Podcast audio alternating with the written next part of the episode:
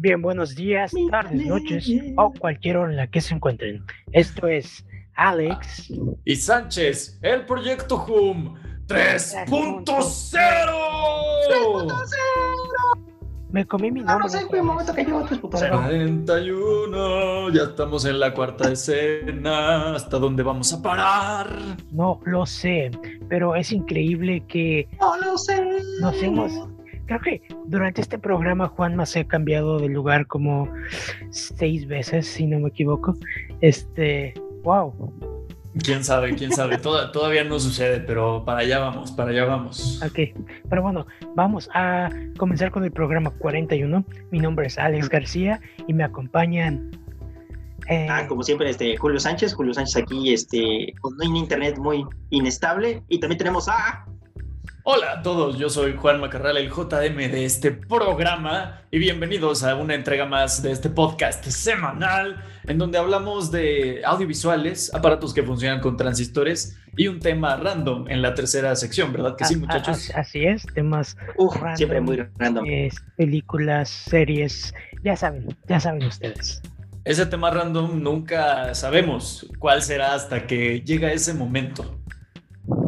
Así es. bueno, y normalmente al inicio del programa, ah, dependiendo del número del programa, hablamos de cosas que tienen ese número. En este caso es 41, ¿correcto, Juanma? Sí, de hecho tuvimos una transición ahí medio lenta con los números del 30, ¿verdad? Como que casi no había información al respecto y el, el 40 se ve prometedor porque hoy sí encontramos bastantes cosas muy curiosa sobre este número 41, el primero de, esta cuarta decena. Y pues yo les quiero compartir ahí un par de eh, detalles y curiosidades al respecto. Y por ejemplo, la sinfonía número 41 fue la última que hizo y que escribió Mozart. Em, es la sinfonía más larga de sus composiciones y tiene como título Júpiter. Ahí la pueden googlear y ahí vean qué tan larga es y qué tan bella es. Así es. Ah, yo Ah, vi que 41 eh, es el número de veces que eh, Paul McCartney dice, dice let, it, Be en la canción Let It Be.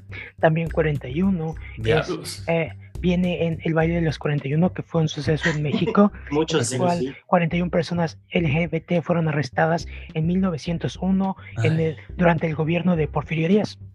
Así es, una, una curiosidad y un poquito lamentable pero pues era, supongo que normal en la época, ¿no? Si los hubieran dejado ser como la canción Let It Be, otra cosa hubiera sido y no estaríamos mencionándolo. Así es. Recientemente hay una película con Poncho Herrera, si no nos equivocamos, que va a estar en Netflix durante el 2021 en algún punto. Sí, que tiene como temática principal este suceso histórico. Sí, hay mucha gente muy fan de Poncho Herrera. Así es. Bueno, él ya, él ya trabajó con las Wachowski, entonces es. un actor internacional. ¿Ya viste Sense8, por cierto? Sí, no lo he visto. Claro, Sense8. Sense8 es una mezcla muy rara de muchas cosas, pero es bastante interesante. Ok, pues ahí lo tenemos, una colaboración más entre este trío que ha sido bastante funcional. Y yo tengo una curiosidad ahí un poco extraña, eh, pero al parecer 41 años es lo que ha vivido el pez dorado más longevo de la historia registrada hasta el momento. Imagínense, hay gente de la Edad Media que ni siquiera llegaba a esa edad. Claro. De hecho, pero quién sabe. ¿Habrán visto el nacimiento del pez como para contarlo? ¿Cómo lo hicieron? Quizá estaba en cautiverio, ¿no? Quizá era un experimento para hacer super peces dorados, super dorados. Hay un comediante británico se llama eh, Terry Giles, que hace TikToks um, a, veces bastante graciosos. Y tiene un TikTok que hace seguido que se llama Los expedientes secretos X medievales, en donde dice alguna tontería. Y entonces eh, él hace cuenta, normalmente en el sketch es una persona medio medieval común y un tipo medieval eh, como un mendigo, ¿no? Y el mendigo siempre dice como algo como de, vi una niña leyendo y este, Sí, eso es normal, les enseñamos a las niñas a leer. Sí. Y el tipo dice, ¿qué? Y hay uno de edad donde dice, ¿a cuánto? Este, ¿escuchaste que tal persona llegó a los treinta y tantos años? Y dice, treinta y tantos. Y dice, pero yo solo tengo 19. Y ya se ve así todo bien. Imagínate este pez, este pez, este pez súper longevo. Quizá estaba nadando en esta agua este, de la fuente de la juventud, no lo sabemos. Puede ser. Uh, claro. Así es, pero bueno, como de las últimas curiosidades, eh, pues siempre tenemos un número atómico de, perteneciente a la tabla periódica de los elementos, eh, cuya referencia a este programa es el mismo número y coincide en esta ocasión con el elemento del niobio, muchachos, con el símbolo NB. Y pues al parecer también es llamado columbio. Eh, ese me suena un poquito más familiar, pero leí que no se decía columbio como tal porque se puede confundir con la unidad de medida eh, de la electricidad para, mm, para medir la, intensidad eléctrica, algo así. Pero al parecer el niobio es un, es un metal de transición. Estos metales pertenecientes en la tabla periódica de los elementos que están como a la mitad de la tabla y que realmente existen en el planeta Tierra, pero como que no son muy relevantes no sé quién les dé relevancia o quién no, pero parece que este grupo de metales eh, simplemente sirve para hacer aleaciones y, darle diferentes propiedades físicas de la materia, pues a las, a las aleaciones metálicas que quieran hacer. Entonces, yo no sé qué sea de sentir ser uno de estos metales, saber que solamente existes para hacer más poderosos a nosotros. Ha de ser un poquito triste, me imagino. Ya sé. ¿Existe la discriminación entre metales? ¿A eso te refieres? Exactamente. Estoy haciendo un llamado a todos esos metales que se sienten excluidos de, sobre los demás. álcense, álcense y digan junto al niobio no más, no más. No más. no más detenciones, exacto. No más. Y con, esta, con este bello discurso y el número LADA para llamar a Suiza, el número 41, es como damos inicio a este programa cuadragésimo primero de este podcast semanal y vayamos a la primera sección de este día, muchachos. No se vayan, nos volvemos escucha. de inmediato. Uh, uh.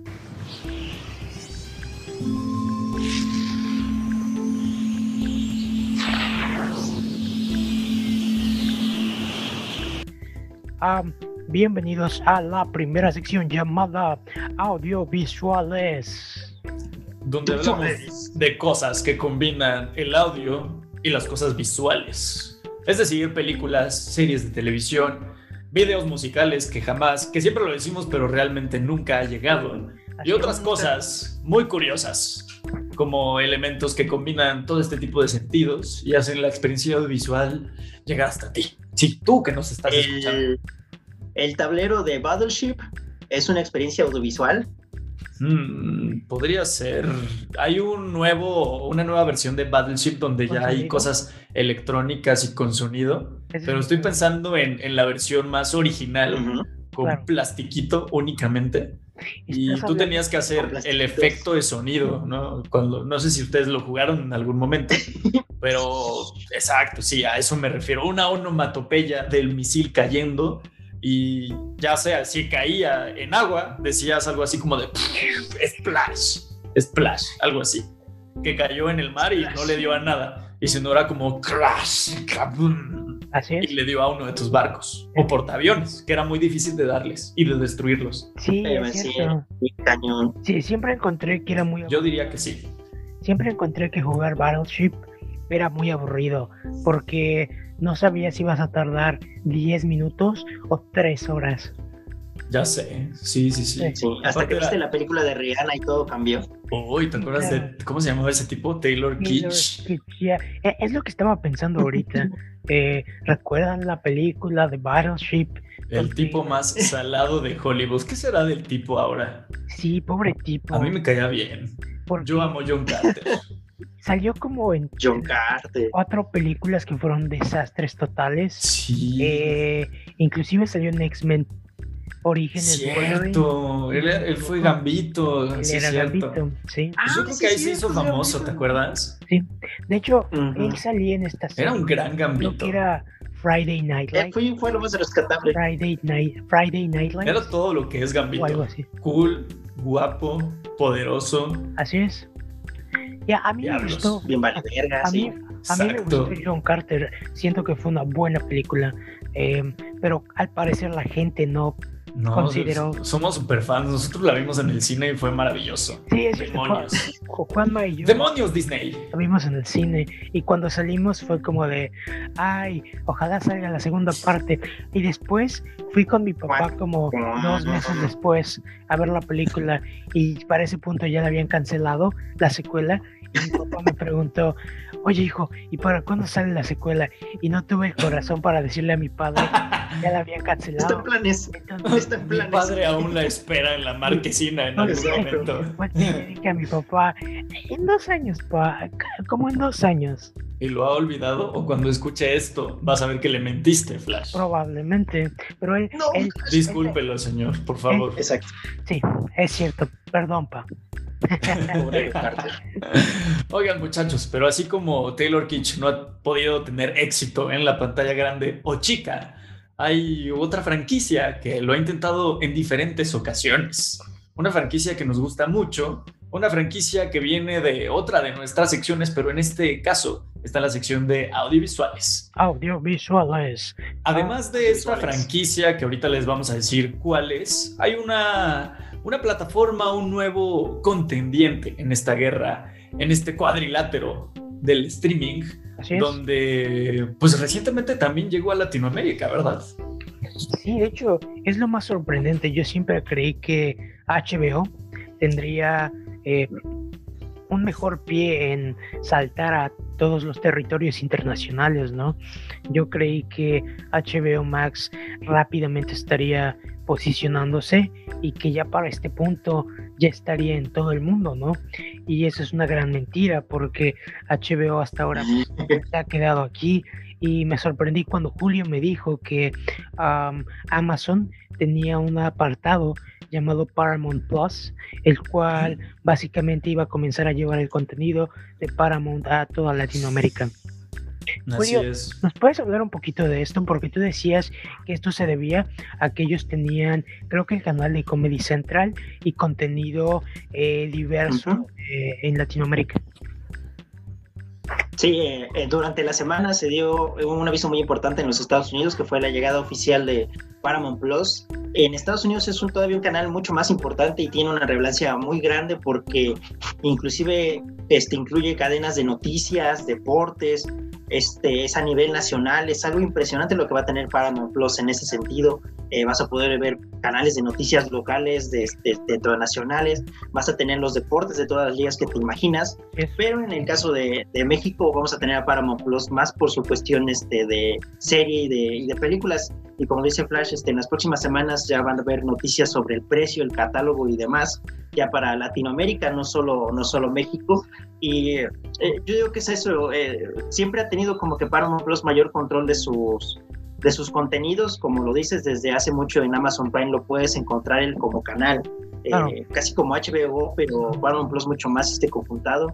Eh, la gente lo tenía algún o algunas este, secciones del público lo tenía porque tiene películas clásicas muy buenas, que es lo primero que te va a vender Paramount Plus, que este, no mucha gente lo recuerda, pero hay muchos clásicos del cine que son de Paramount y cuando ya la gente se dé, bueno, los empiece a checar, este, va a poder anotarlos mejor, ¿no? Pero ahora sí ya va a tener su lanzamiento como aplicación solitaria eh, como les digo, va a haber este, actualizaciones durante la semana. Eh, en este, este pasado martes este, solamente se dio la presentación oficial y el primer indicio de los nuevos este, contenidos que va a tener, que es también con lo que intenta llegar, y que es una plataforma que por lo menos se ve que no lo quiere hacer este, como, como, HBO Go, como digo, como HBO Max o como Netflix, que es con grandes producciones de cine, sino que también se está interesando en caricaturas, en series de comedia, en ampliar un poquito más el catálogo, como, por, por lo menos para diferenciarse, ¿no?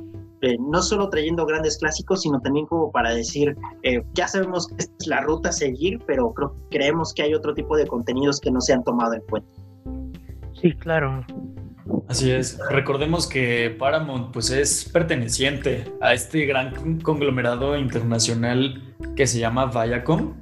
Tiene eh, presencia prácticamente en todo el mundo. Entonces, al pensar por qué tiene más una, presencia más estable en, estos territorios locales fuera de los Estados Unidos, pues yo creo que se refiere más que nada a eso, ¿no? Como que siempre ha estado bien consolidado y aunque no todos lo relacionan directamente con Paramount o la productora de cine, eh, pues tiene ahí varias cosas, ¿no? Nickelodeon creo que es una de ellas, MTV, por ejemplo, eh, todos estos canales que siempre han estado como muy relacionados al, a las productoras de cable, de televisión por cable, siempre tienen productos locales, sean grandes, chicos, exitosos, siempre han hecho televisión por cable y programas locales. Y creo que eso es lo que hace que la presencia localista eh, facilite su llegada a todos estos territorios y le gane a, entes así que, pensamos que son muchísimo más grandes como HBO. A mí también me sorprendió mucho y de hecho... Eh, cuando se anunció que, bueno, en Estados Unidos siempre estuvo el proyecto, ¿no? De hacerla una plataforma de streaming para competir con las demás. Pero ahorita que eh, referencian esto de, de los eventos de stand-up, los canales como Comedy Central. Hay muchísimas producciones que se hacen, eh, hay muchísima presencia de esta marca en muchísimos eventos que sí no van por la televisión o quizá no pertenecen a los audiovisuales, pero producen cosas en vivo, eh, están presentes en los eventos como eh, más en físico dentro de las ciudades, dentro de las capitales de todas estas ciudades de Latinoamérica, por ejemplo. Y creo que ahí está la, más grande, eh, el más grande beneficio, ¿no? Porque Disney, pues sí, estará en, metido hasta nuestras orejas, ¿no? De todos nosotros, pero creo que no tiene esta facilidad o esta maestría de, participar en los eventos, de tener presencia en las, en las ciudades, en las capitales más importantes de Latinoamérica, pero Paramount sí lo tiene. Entonces, yo creo que pues ahí tienen la ventaja en este sentido, porque definitivamente, como decía nuestro compañero Alex, se me hace difícil que a, estas alturas eh, competir con, eh, con cosas como Netflix, como Amazon, la carrera ya la tienen muy avanzada. Yo no digo que no la puedan alcanzar, pero teniendo toda esta clase de presencia que carecen las demás, pues ahí tienen un beneficio increíble e inalcanzable también. Pero siguiendo la misma noticia. ¿Ya, ya lo eh, encontré? Sí. Ah, este, el estreno oficial en Latinoamérica y México es el 4 de marzo. El precio más económico de la aplicación, o si tienen desde Amazon Prime, es de 79 pesos. Lo que no se ha dicho este, aquí, a diferencia de Estados Unidos, que en el paquete económico sí se, digo, o se explicó muy bien que va a tener comerciales. No se sabe si en México también esto va a ser igual, en su paquete más económico. Eh, eh, a lo mejor eso también es una vía para competir. 79 pesitos no suena tanto, suena como a una suscripción de YouTube, si es que alguien está inscrito a un contenido premium de YouTube. Entonces, este es un muy buen precio, pero ah, esto sí no se ha revelado si va a tener también comerciales entre tus este entre lo que veas o entre las series que veas, este, también como para complicarlo un poquito, ¿no? Para decir, bueno, te estás chutando algo muy barato. claro. De hecho, Así es. aquí fue la forma más fácil que había de ver el Super Bowl eh, este año.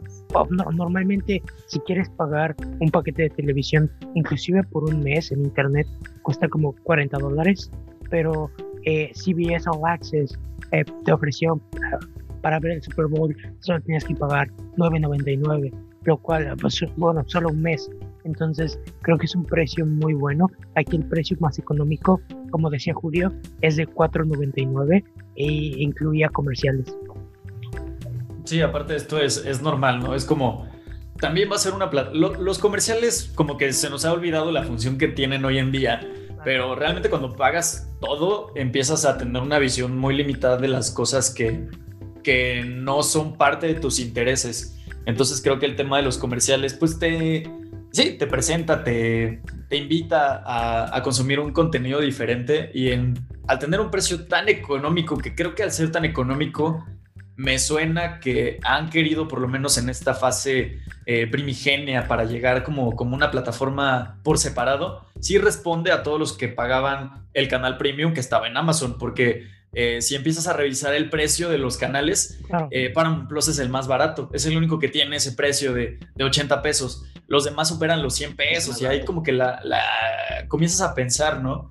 Pero al tener esta cantidad, pues, en mínima, en, contraste de las demás, creo que es muy importante y creo que por eso han elegido este precio. Saben que no pueden competir con los demás, que, que van a ofrecer, pero también se me hace muy sincero que te digan, vamos a tener comerciales no creo que te los tengas que chutar todos como en la versión que no pagas de YouTube, ¿no? Me imagino que va a ser algo parecido a lo que tenemos en Amazon, que te presentan igual comerciales, pero ah, tienes desde el primer segundo la, la, posibilidad de descartarlos. Si llama tu interés, pues te lo chutas todo. Y si no, tienes la, la posibilidad que desde el primer segundo, eh, es, más, incluso ya después ya tienes el timing, ¿no? De, de cuándo picarle al, al, botón de posponer para, para no verlo ni siquiera.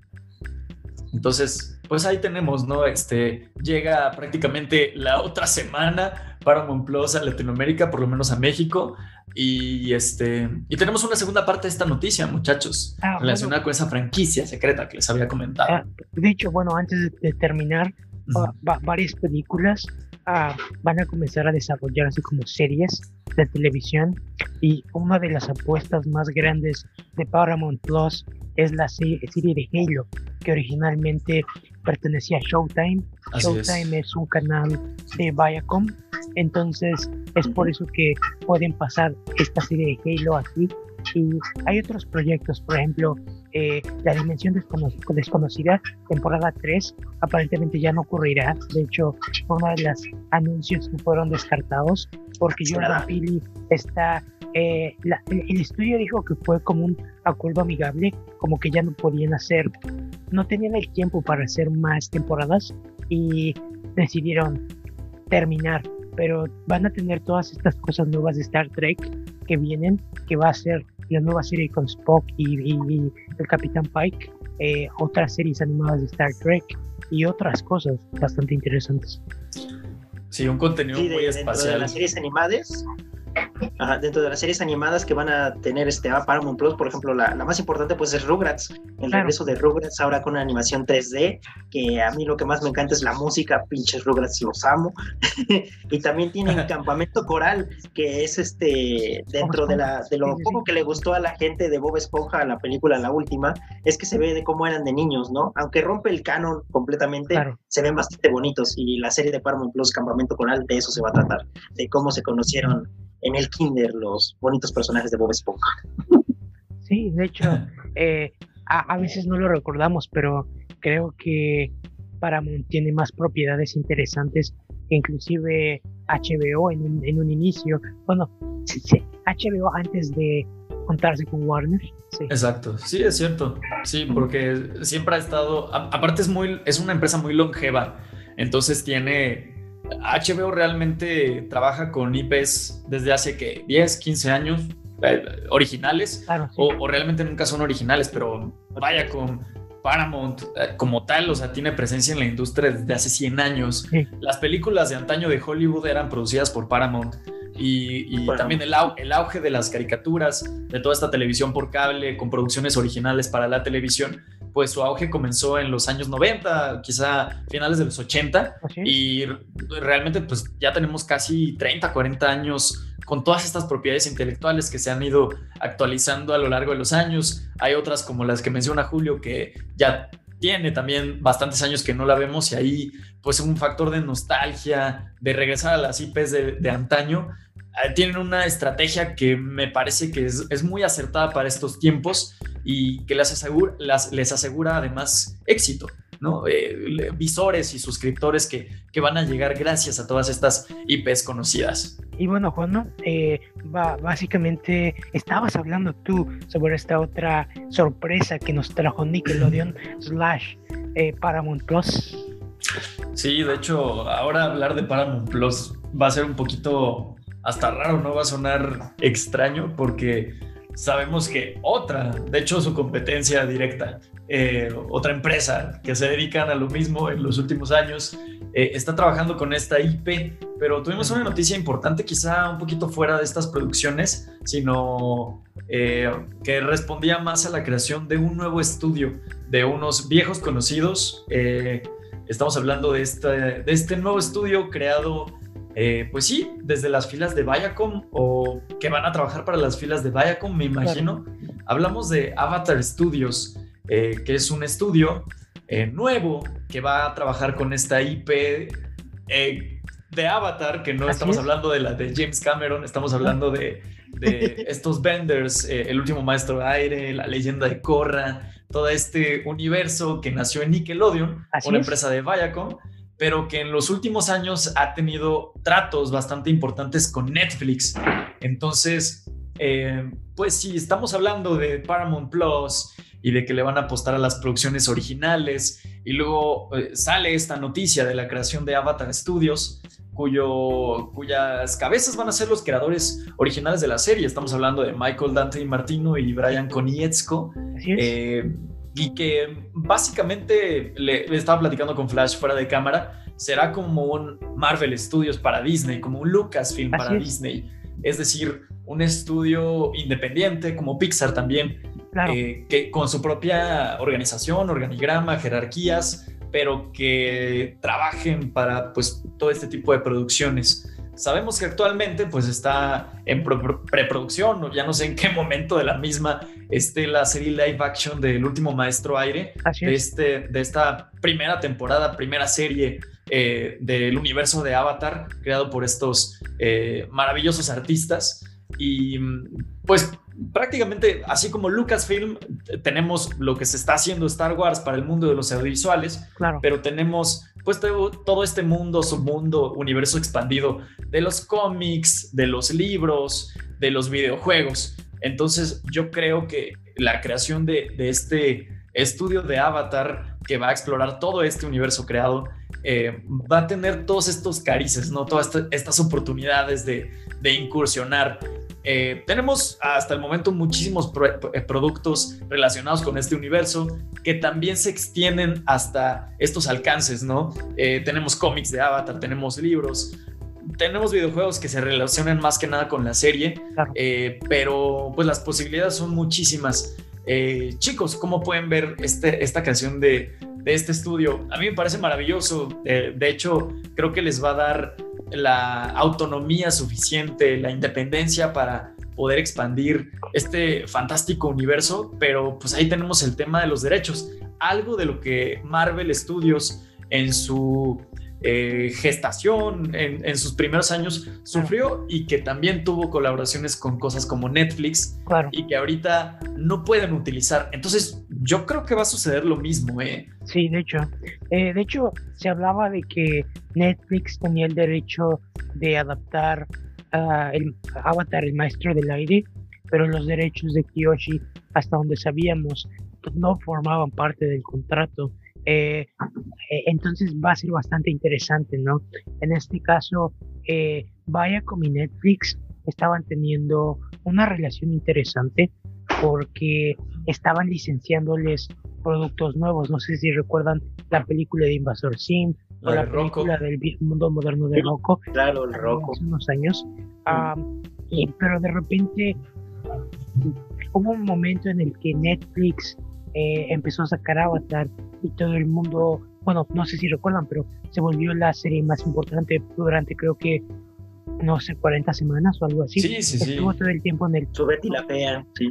exacto. Entonces estuvo todo el tiempo en el top número uno y después eh, algo curioso es que cuando la gente acabó Avatar, se fueron a, al, al previo de CBS, al previo de Paramount Plus, que era CBS All Access, CBS All Access tenía todas las temporadas de Korra, eh, bueno, al menos las primeras dos, y la gente se empezó a, suscribir a CBS All Access solo para ver la leyenda de Korra. Tanto así que hubo un punto en el que Paramount Plus acabó sacando todas las películas, digo, CBS All Access acabó sacando todas las temporadas de la leyenda de Korra como dos semanas después de que Korra se volviera enormemente popular y de hecho les ganó muchos suscriptores. Eh, lo cual fue bastante curioso. Eh, fue uno de los productos más vendidos eh, de, de, CBS All por mucho tiempo, La leyenda de Korra, y después llegó a Netflix.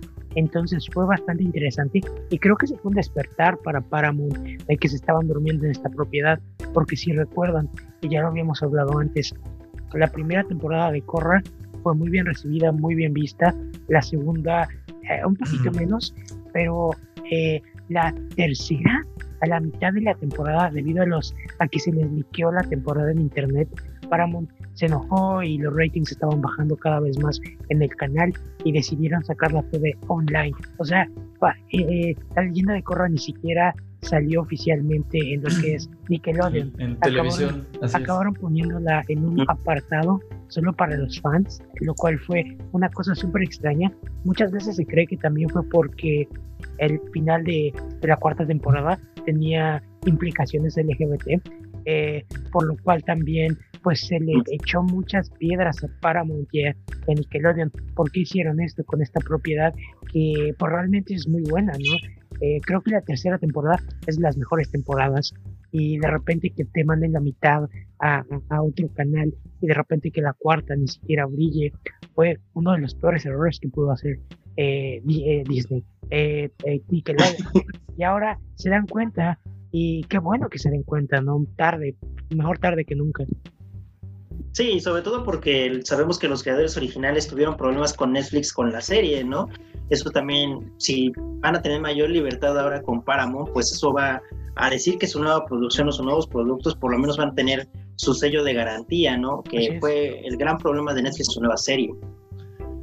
Sí, de hecho, eh, Avatar, el último maestro aire, sigue siendo uno de los mejores productos creados en los últimos 20 años. Es una historia eh, que el tiempo parece que no pasa por ella, ¿no? Porque eh, trae mensajes de eh, bondad, igualdad, anti, anti, Sí, mensajes ambientalistas, morales. Con implicaciones así eh, hay todo este contraste con la guerra, ¿no? Con las artes bélicas, con, la muerte, con, con el, el, confrontamiento entre, entre naciones, este, hay cosas súper más profundas, xenofobia, hay muchísimas cosas súper interesantes. Em, y sí, ahorita lo, lo, que estaba mencionando Julio, mm, a, a, mí me empieza a preocupar porque yo, yo me empiezo a imaginar este eh, esta situación que sucedió al interior de Netflix con, con, los creadores, con y Martino y con Konietzko.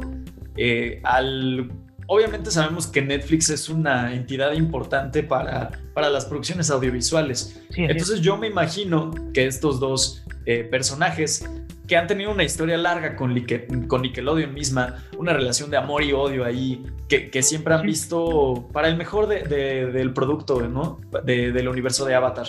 Pero sí me imagino ahí una, un conflicto importante con Netflix de cómo quisieron eh, pues tratar la propiedad intelectual. Eh, seguramente ellos lo mencionaban, ¿no? Al momento de comunicar su salida del proyecto de la serie live action producida por Netflix.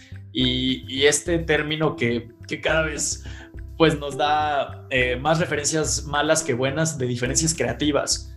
Yo, yo me imagino que ahí hubo unas rencillas importantes y que eso dio pie a su salida de, del proyecto como productores principales. Entonces, yo me imagino que conociendo esta jugada de Avatar Studios, ellos querían expandir pues el universo en demasía, ¿no? En, en muchísimos eh, en muchísimas oportunidades y materiales diferentes, no enfocarse meramente y solamente a, la serie que iba a pasar por Netflix. Entonces yo me imagino que al querer expandirlo de esta manera, llegar a libros, cómics, otros, otros medios importantes para el entretenimiento, a ella Netflix se le salía de las manos porque no podían tener como presencia en todos estos eh, espacios donde no tienen presencia, por cierto.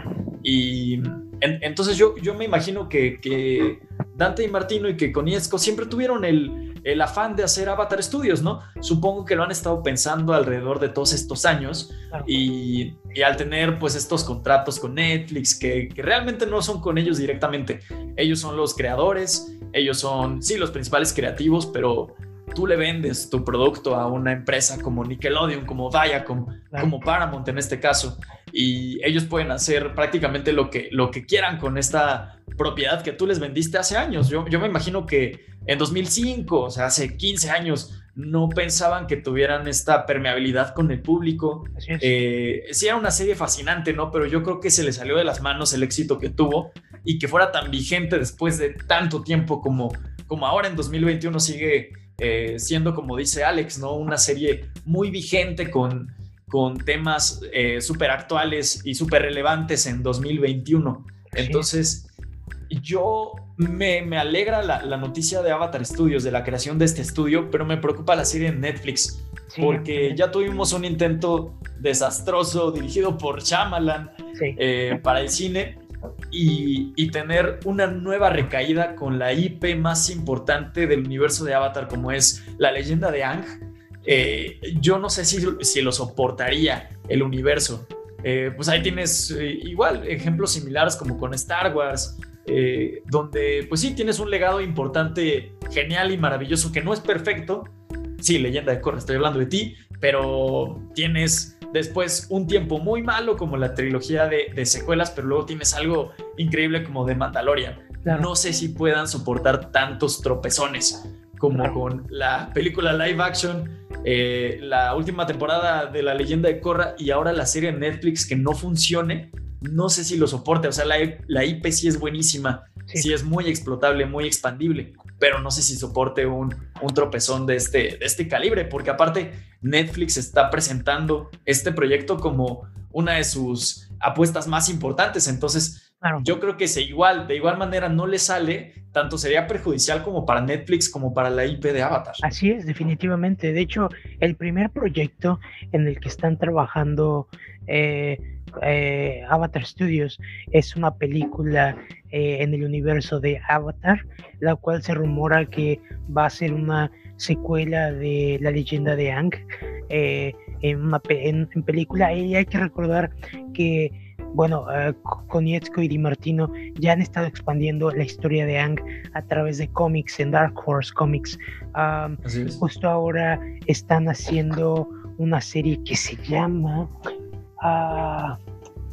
Ay, no recuerdo cómo se llama, pero el punto es que explora la vida de Ang y de Toph y de todos ellos cuando tienen ya 15 años, o sea, como la edad de la leyenda de Korra, y hablan un poquito más de cómo se construyó la ciudad república y todas estas cosas. Entonces, realmente eh, estos creadores han estado involucrados con muchos proyectos de la serie y supervisando todos los proyectos ya por aproximadamente 10 años. Entonces, que les den este papel como directores creativos de un estudio, creo que es un gran mérito de parte de ellos porque han hecho un gran trabajo expandiendo las historias. Ya habíamos hablado de la historia de Kiyoshi, que se, se, sacó en dos libros, el tercer libro viene próximamente, es una cosa brutal, increíble, eh, es, una, es un producto mucho más maduro, eh, pero una cosa hermosa que sería increíble que adaptaran. Sí, aparte hay, hay muchísimas posibilidades, ¿no? Por ejemplo, si tenemos la cronología, creo que todos quieren eh, saber qué es lo que pasa después de, de los eventos de los cómics de la leyenda de Korra, que realmente son los productos más avanzados en la cronología, pero también podrían ir hacia atrás. De hecho, creo que, que, una de las cosas que me parecen geniales de, de esta serie es que siempre están viendo como al pasado. Eh, por ejemplo, ahorita hablabas del Avatar Kyoshi, ¿no? Pues es que dos generaciones atrás de, de avatars, ¿no? Son Kyoshi, Roku, Anji, Korra. Entonces, pero también tenemos estos flashbacks con el Avatar One, se llamaba el primer Avatar. Entonces, hay un, sí, sí es un larguísimo tiempo, porque yo recuerdo en estos este, primeros episodios donde creo que iban a uno de los templos del aire y veías como mil estatuas de mil avatares que han pasado. No sé cuántos sean realmente, no sé cuál es la cantidad canónica de avatars que han existido, pero eh, todo funcionaría, ¿no? Ir al pasado, ir al futuro. Creo que lo más interesante o lo más ambicioso, difícil, complicado es ir al futuro, ¿no? Es, reconocer qué pasa después. ¿Qué pasa después de que resurgen los maestros aire, de que estén ahí los espíritus conviviendo con los humanos? Creo que es lo más interesante. ándale, ándale, sí. Antología, sí, sí, sí. Sí, sí, pero ir al pasado, o sea, hay muchísimas historias que se pueden hacer. De hecho, hasta se me ocurre un programa así antológico de, animación. Eh, que cada episodio pequeño esté enfocado en un avatar diferente. O sea, cualquier cosa que pudiesen hacer o que se les pudiera ocurrir, créanme que funcionaría, pero eh, sí necesitan, pues como les decíamos, ¿no? Toda esta autonomía y sobre todo saber con quién van a trabajar, porque volvemos al ejemplo de Disney. Si Marvel ahorita está haciendo bien las cosas, es porque ya todo va a un mismo camino a una misma plataforma. todo va a llegar a Disney Plus de ahora en adelante. Si Black Widow llega al cine, eh, pase o no suceda, va a llegar a Disney Plus en algún momento. Eh, creo que separarse, todas esta, ¿cómo se llama la serie eh, que iba a pasar por Hulu de Hellstrom? Hellstrom, Hellstrom sí. La que iban a hacer con Ghost Rider. Kevin Feige se separó de esos proyectos. Es más, creo que ya cancelaron la segunda temporada de Hellstrom porque no iba a tener nada que ver con el MCU. Entonces, no, no es bueno para tu futuro como compañía o para conglomerar todo o para hacerlo canon todo si no lo vas a presentar en la misma plataforma. Entonces imagínate que de repente le cambien algo a la serie live action de, Netflix de Avatar y, ya no sea canon porque no pertenece como a Paramount Plus. O sea, va a ser una pesadilla en muchos años. De hecho, no, no quiero adelantarme, pero lo que Julio decía hace un ratito, eh, se rumoraba que la cosa era que Netflix no quería tantos actores asiáticos en Avatar ah, y que ese era uno de los principales problemas. Ah, pero mira, si Konietzko y Di Martino comienzan a hacer sus proyectos y por alguna cosa su proyecto sale primero, creo que Netflix se vería en la necesidad de pedir una asociación con Paramount Plus, porque creo que para los fanáticos como nosotros es muy importante pues que al menos la voz de los creadores sea escuchada, porque ellos son los que saben cómo manejar este producto, ¿no? Y creo que si Netflix no, o se si Netflix se arriesga a hacer un proyecto sin la aprobación de los creadores, lo simplemente podría hacer que su producto no sea tan, eh, tan exitoso, ¿no? Y no lo entendería la gente, o sea, pasaría lo mismo que, que siempre ha pasado, ¿no? Como, como fanáticos tú buscas, pues, qué se relaciona con esta serie, con esta película, y empezarías a buscar, y ahí si ves disonancias, cosas que no se relacionan entre sí, creo que va a haber problemas para con los fans, en este caso. aparte creo que le vendría muy bien a Netflix este, asociarse con, con Viacom así de manera definitiva, porque creo que lo necesita. Eh, la, la guerra del streaming ahorita está muy temprana, eh, están en sus primeros años, pero creo que lo que siempre hemos dicho, ¿no? Que siempre están buscando como propiedades intelectuales que les pertenezcan, es algo que no tiene Netflix, o sea, todas sus licencias que pagan año con año, quizá cuántos millones de dólares paguen de licencias al año para permanecer todos estos productos importantes en su biblioteca, pero si no lo hicieran, una asociación con Paramount se me haría la jugada más inteligente que podrían hacer. Pero bueno, muchachos, este, pues pasamos a la siguiente noticia. Eh, hablando de creadores maravillosos y duplas que han funcionado muy bien en el mundo de los audiovisuales, pues tenemos a estos, pues que nuevos reyes de la taquilla, ¿no? Después de James Cameron, pues yo creo que ellos son aquí los mayores referentes, ¿no? Eh, que vieron un cambio importante en el mundo del entretenimiento y que apostaron a lanzar su próximo proyecto a través pues del internet, de una plataforma de streaming. Y pues estamos hablando de los hermanos Russo, los directores de, de las últimas dos cintas de Los Vengadores para Marvel Studios y de Capitán América 2, El Soldado del Invierno y Civil War.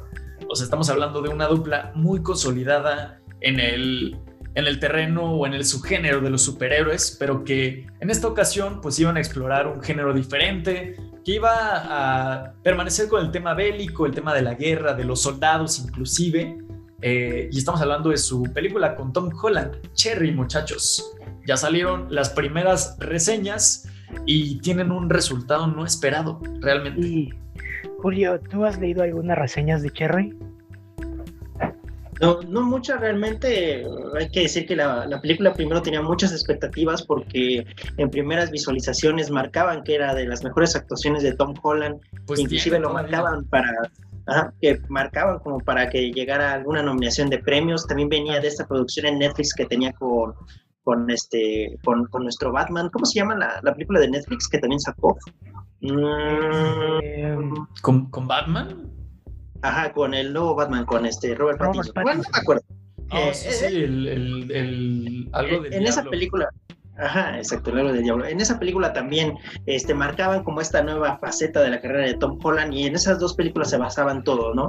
En esta película de Netflix que no conocemos cómo se llama y en Cherry. Cherry era un personaje todavía más este, comprometido, mucho más oscuro porque hablábamos de un chico que había vivido de la guerra, que llegaba de nuevo a su entorno, pero que no podía hacerlo por los traumas que le había dejado el conflicto bélico y que se, se enmarcaba en el mundo de las drogas, tenía todos estos problemas con toda la gente y por lo que he escuchado por lo que también ya nos decía Alex, este, ese es el mayor problema que puede llegar a tener la película, ¿no? Siempre quiere tener o quiere tener este sello distintivo del cine, de siempre querer, este, como que marcar que hay una perfección tanto de la imagen como de, de la producción y deja de lado un poco las actuaciones, ¿no? Que creo que es lo que le va a pesar a Cherry. Y si eso es lo que mucha gente esperaba de la película y al final es lo, no es lo que tiene, pues sí vamos a hablar de uno, un, un un fracaso tal vez de, los hermanos rusos, pero que por lo menos nos van a seguir hablando de, que cinematográficamente siguen mejorando. Así es, de hecho, eh, no sé, eh, repito, no he visto Cherry, pero lo, que he visto que, la, que los críticos han opinado hasta hoy indica que, eh, bueno, hace rato ocupé una forma de decirlo fuera de cámara, en la que decía que parece que le pusieron tanto chantilly al pastel que ya no sabe. Eh, porque literalmente la historia es bastante simple. Joven se enamora de chica, va a la guerra, inclusive, perdón, uno de los críticos dijo que era como si hubieran adoptado eh, American Idiot uh, de, de, de, de, Green Day pero sin, la No, no, no será este Wake Me Up When September Ends. Algo pues todo el disco te habla de, de esa historia, ah, de, alguien que va a la guerra. Claro. Sí, sí, tiene, tiene sentido, ¿eh? Ah, entonces, así se hace un poquito más comprensible. Sí, sí, sí. O sea, eh, creo que American Idiot eh, tiene también ese paralelo de adicción a las drogas, en la parte de los opioides y todo eso. Eh, la depresión, sí. La depresión. Entonces, básicamente... La, la fascinación de los americanos por la guerra. Así es, la película explora todo eso, pero al mismo tiempo dicen que los rusos tratan de darle demasiado peso al lado técnico, como a tomas perfectas y todo esto, y deja de lado, pues, muchas películas, como les decía hace rato a Juanma y a Julio, necesitan momentos de silencio para respirar o para muchas escenas muchas veces te dicen mucho no diciéndote nada. Eh, la semana pasada les decía que vi Nomadland, la película de Chloe, Chloe Zhao, eh, o Zhao, me parece. El punto es que esta directora hace una película, o bueno, creo que ha hecho otras películas similares, pero en esta película su cinta se siente como un documental, lo cual es súper interesante. Muchas escenas en Nomadland parece que son escenas de personas comunes eh, compartiendo comida o compartiendo eh, un momento divertido en un parque de diversiones. Eh, pero sin embargo todo es ensayado, todo es actuado, todo tiene un, un, ritmo bastante preciso. Eh, estoy muy interesado por ver qué va a hacer Chloe, Zhao con The Eternals, porque después de ver Nomadland, eh, puedo decir que es una gran directora y que realmente es increíble lo que hace en los momentos, eh, en los momentos callados de, la cinta, ¿no?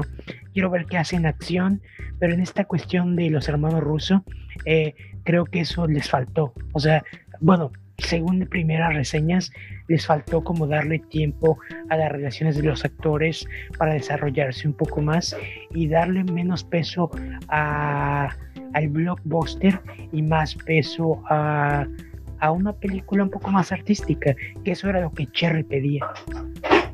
Creo que es normal que un par de realizadores que siempre estuvieron trabajando bajo la misma fórmula durante tanto tiempo, eh, en el primer, eh, la primera oportunidad de que tengan total libertad, creo que van a explorar todos esos recovecos que no habían podido hacer hasta el momento, ¿no? En, la cuestión de las tomas técnicas y, y de disfrazar lo audiovisual, ¿no? Como espectacular en todo momento posible creo que eso es normal, no es la primera vez que le pasa a unos directores, eh, ni mucho menos a unos tan prolíferos y tan, eh, tan prometedores como los hermanos Russo. Recordemos que esta es su primera eh, cinta fuera de, de la casa Marvel. Entonces, creo que van a aprender mucho con este proyecto. Hasta, o sea, sí me da un poquito de pesar, ¿no? Eh, suponer, eh, no, no llegar con las expectativas que teníamos al, al inicio de, de, siquiera el anuncio del proyecto, ¿no? Creo que eh, les pone los pies en la tierra, creo que es una situación totalmente aterrizable, comprensible, entendible eh, y que creo que los va a hacer crecer como realizadores. salirte de tu zona de confort, no, no, digo, no digo que el universo de Marvel lo sea, ¿no? Obviamente hay una gran responsabilidad al respecto, pero, pero creo que sí los va a hacer crecer como realizadores y eso eh, definitivamente sí me emociona. Sí, de hecho, definitivamente ver los capítulos de The Mandalorian dirigidas, dirigidos por a este director de Ant-Man, ¿cómo se llama? Reed. A Peyton Reed, me hizo darme cuenta de que, de que realmente Marvel les ayuda mucho a los directores a crecer en, en, muchos apartados. Peyton Reed hacía comedia y de repente, después de trabajar con Marvel en dos películas, te das cuenta que su sentido de la acción eh, mejora enormemente. Y creo que lo que buscaban los hermanos Russo era hacer una película estilo Forrest Gump, eh, Gump eh, increíblemente épica, increíblemente grande.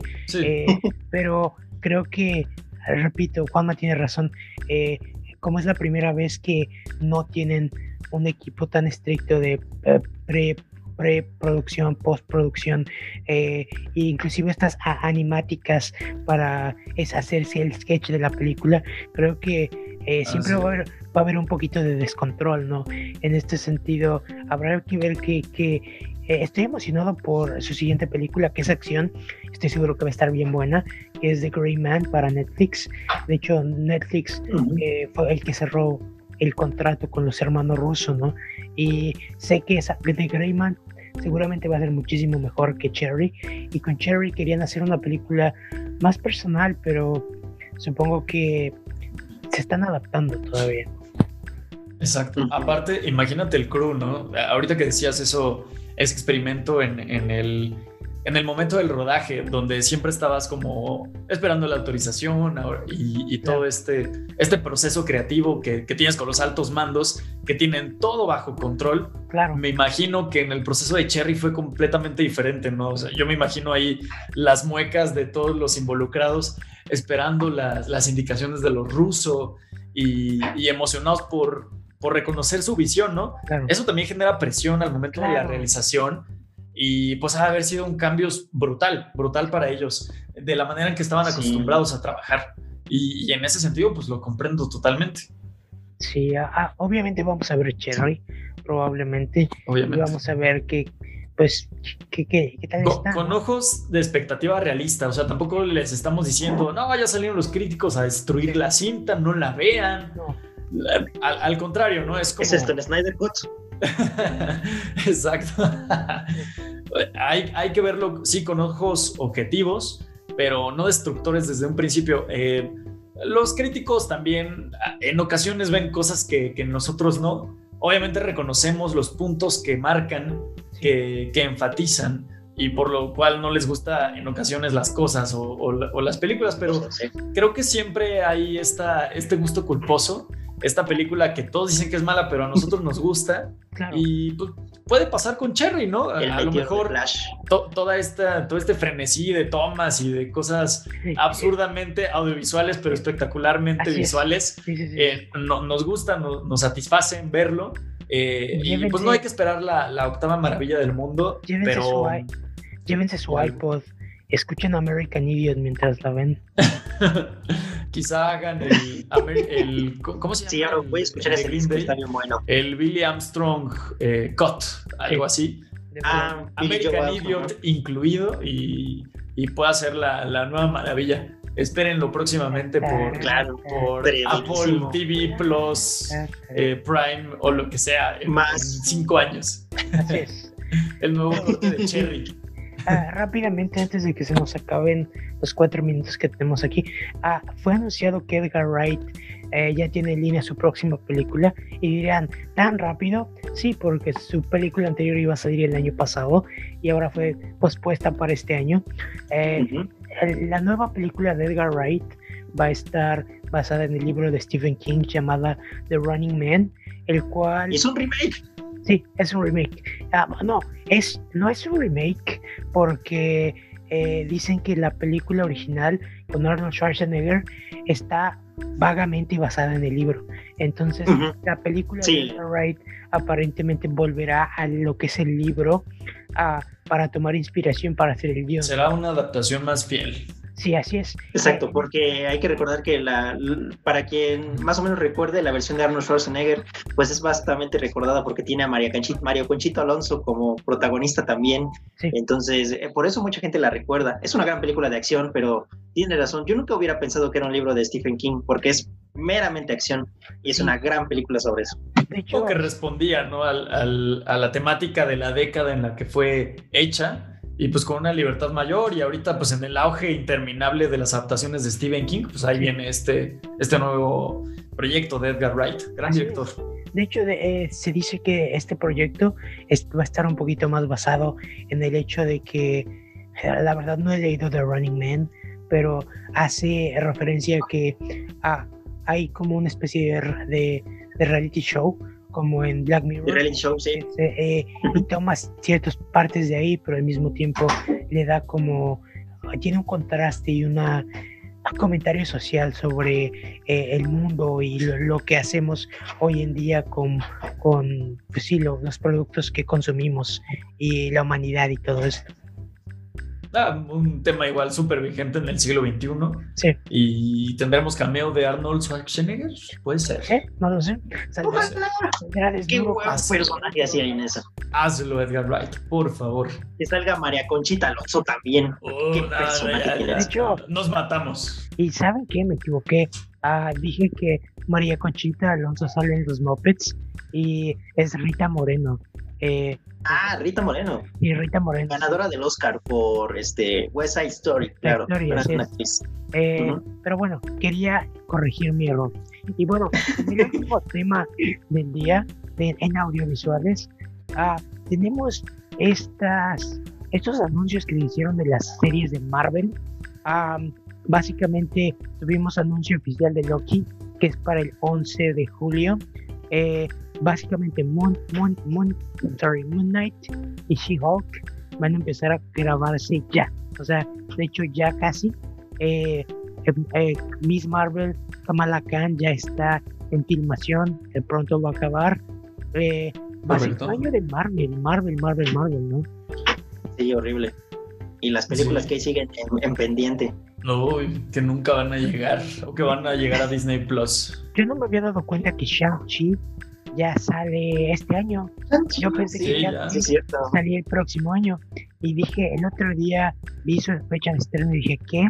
De hecho, tengo muchas ganas de ver las películas de Bruce Lee, porque dicen que están muy inspiradas. Eh, Shang-Chi está muy inspirado en toda esta pelea, arte marcial. Yo, eh, como ya les había dicho hace unos meses, vi Ip Man, la 1 y la 2. Me gustaron mucho y empecé a ver otras Ip Man. La 3 y la 4 no las amé, pero me gusta mucho este estilo de pelea frenético y divertido. Eh, entonces estoy emocionado por Shang-Chi, honestamente. Aparte creo que es lo que siempre debió haber sido otros personajes más conocidos como Iron Fist.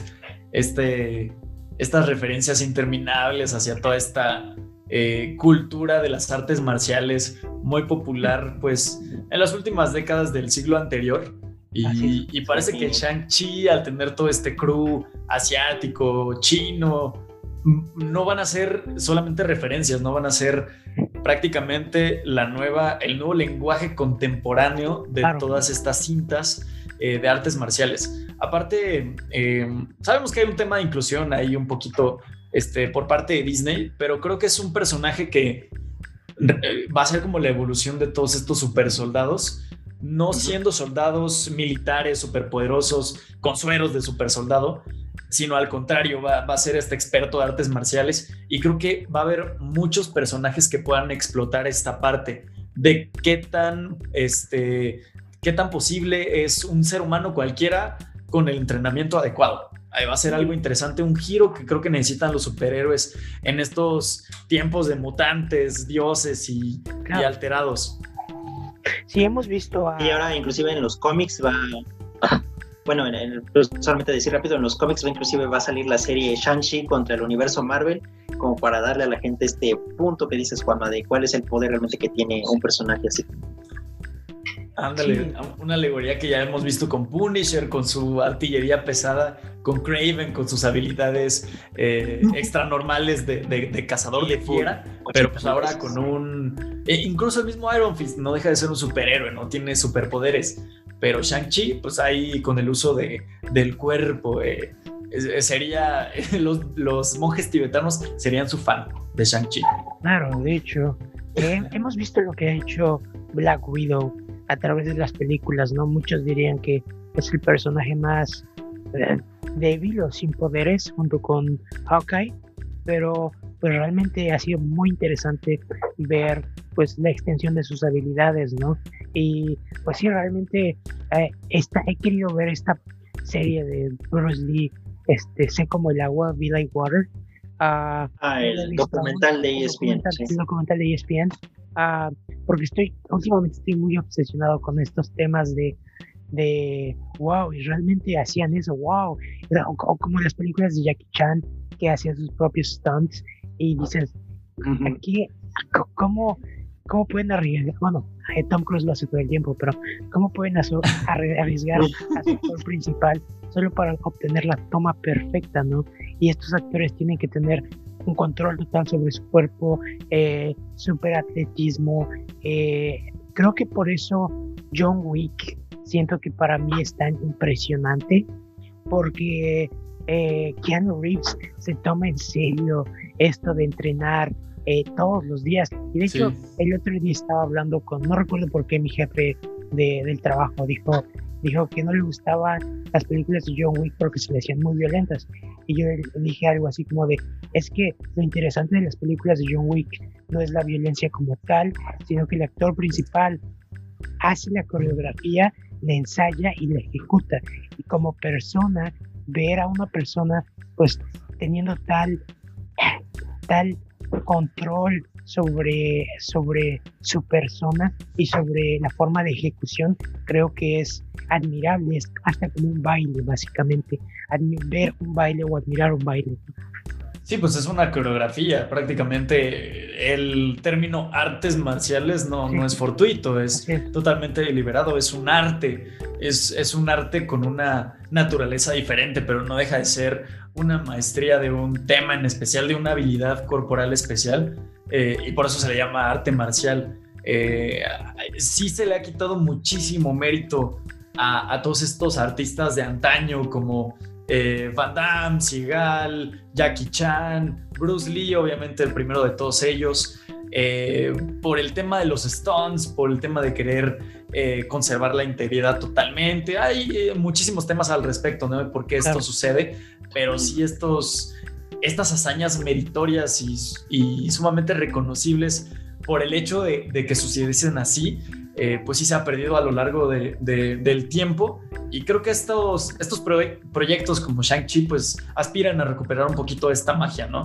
Va, a ser genial saber eh, de lo que fue capaz este actor que, que mm, sé que en Asia es como muy popular, el, tipo es muy simpático, creo que, creo que va para adelante. Creo que Marvel tendría que enfocarse mucho en este tipo de, de personalidades, de actores, de artistas, no solamente eh, dramáticos, sino también marciales, porque pues estamos hablando de gente que pelea, no, no, no todo tiene que recaer en los stunts. Obviamente también hay un tema ahí con los dobles de acción muy importante, es una industria que también eh, vive de todo esto y, no hablamos de quitarlo, ¿no? sino simplemente de que hay un balance importante entre la participación de los actores, el reconocimiento que tienen que tener los dobles de acción y, los nombres que salen interminablemente en los créditos, todos pertenecen a la cinta, todos son importantes y todos deberían tener el mismo reconocimiento.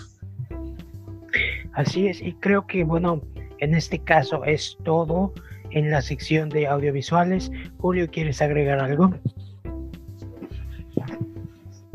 no, nada más. Este, Juanma, ¿tienes un saludo especial para alguien, por favor? Ah, claro, sí, sí. Mientras ves que te especiales para la familia eh, Loera López, eh, para Angie y para Luzma. Este, muchísimas gracias por escucharnos semana con semana. Este, saludos muy cordiales y este y para toda la familia, por supuesto. Gracias y vayamos a, la siguiente sección. Uh. Sí, ya va a ser su ah. cumpleaños. Cierto. Siguiente sección.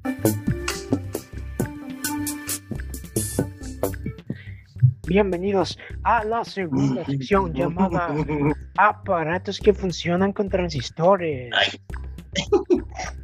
Me parece que quiere decir videojuegos. Así Bienvenidos a esa sección. Ay, me atragando. Ay, me sorpresa. No me estaba cerrando los ojos, perdón.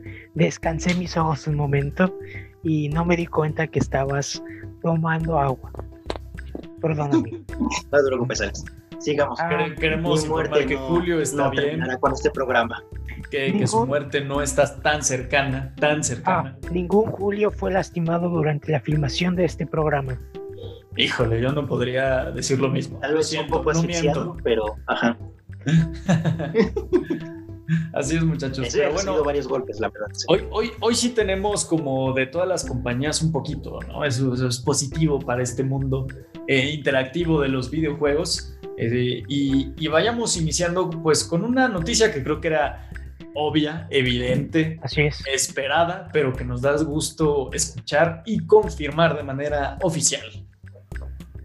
El año pasado tuvimos eh, pues el placer, ¿no? Finalmente de tener esta entrega finalmente en nuestras manos. Estamos hablando de uno de los remakes más ambiciosos de, los últimos tiempos en el mundo de los interactivos. Eh, obviamente sobre una IP bastante conocida que ha estado en los anales más importantes, como uno de los juegos más importantes de toda la trayectoria de los videojuegos. Obviamente hablamos de Final Fantasy en su séptima entrega, el remake, cuya primera entrega, esto es un poquito extraño, para quienes no lo sepan, Final Fantasy, el original eh, de 2001, 1999, cuando salió, algo así, eh, constaba de, de varios actos. Es un juego muy extenso para el PlayStation 1 y el remake fue tan ambicioso en cuanto a tamaño, en cuanto a a magnitud del proyecto como tal que tuvo que ser dividida en diferentes partes. Eh, la que salió el año pasado para la antigua generación, pues únicamente abarca lo que sucede en la primera zona eh, del juego, es decir, en Midgard y todo lo que conlleva con, con esta zona, estos primeros actos. Eh, las entregas posteriores pues continuarán con la, con la historia que tiene un par de modificaciones con respecto a la entrega original y que obviamente llegará y no se quitará como una exclusiva para la consola de Sony, en este caso el PlayStation 5. Sí, bueno, uh, salió en el 97.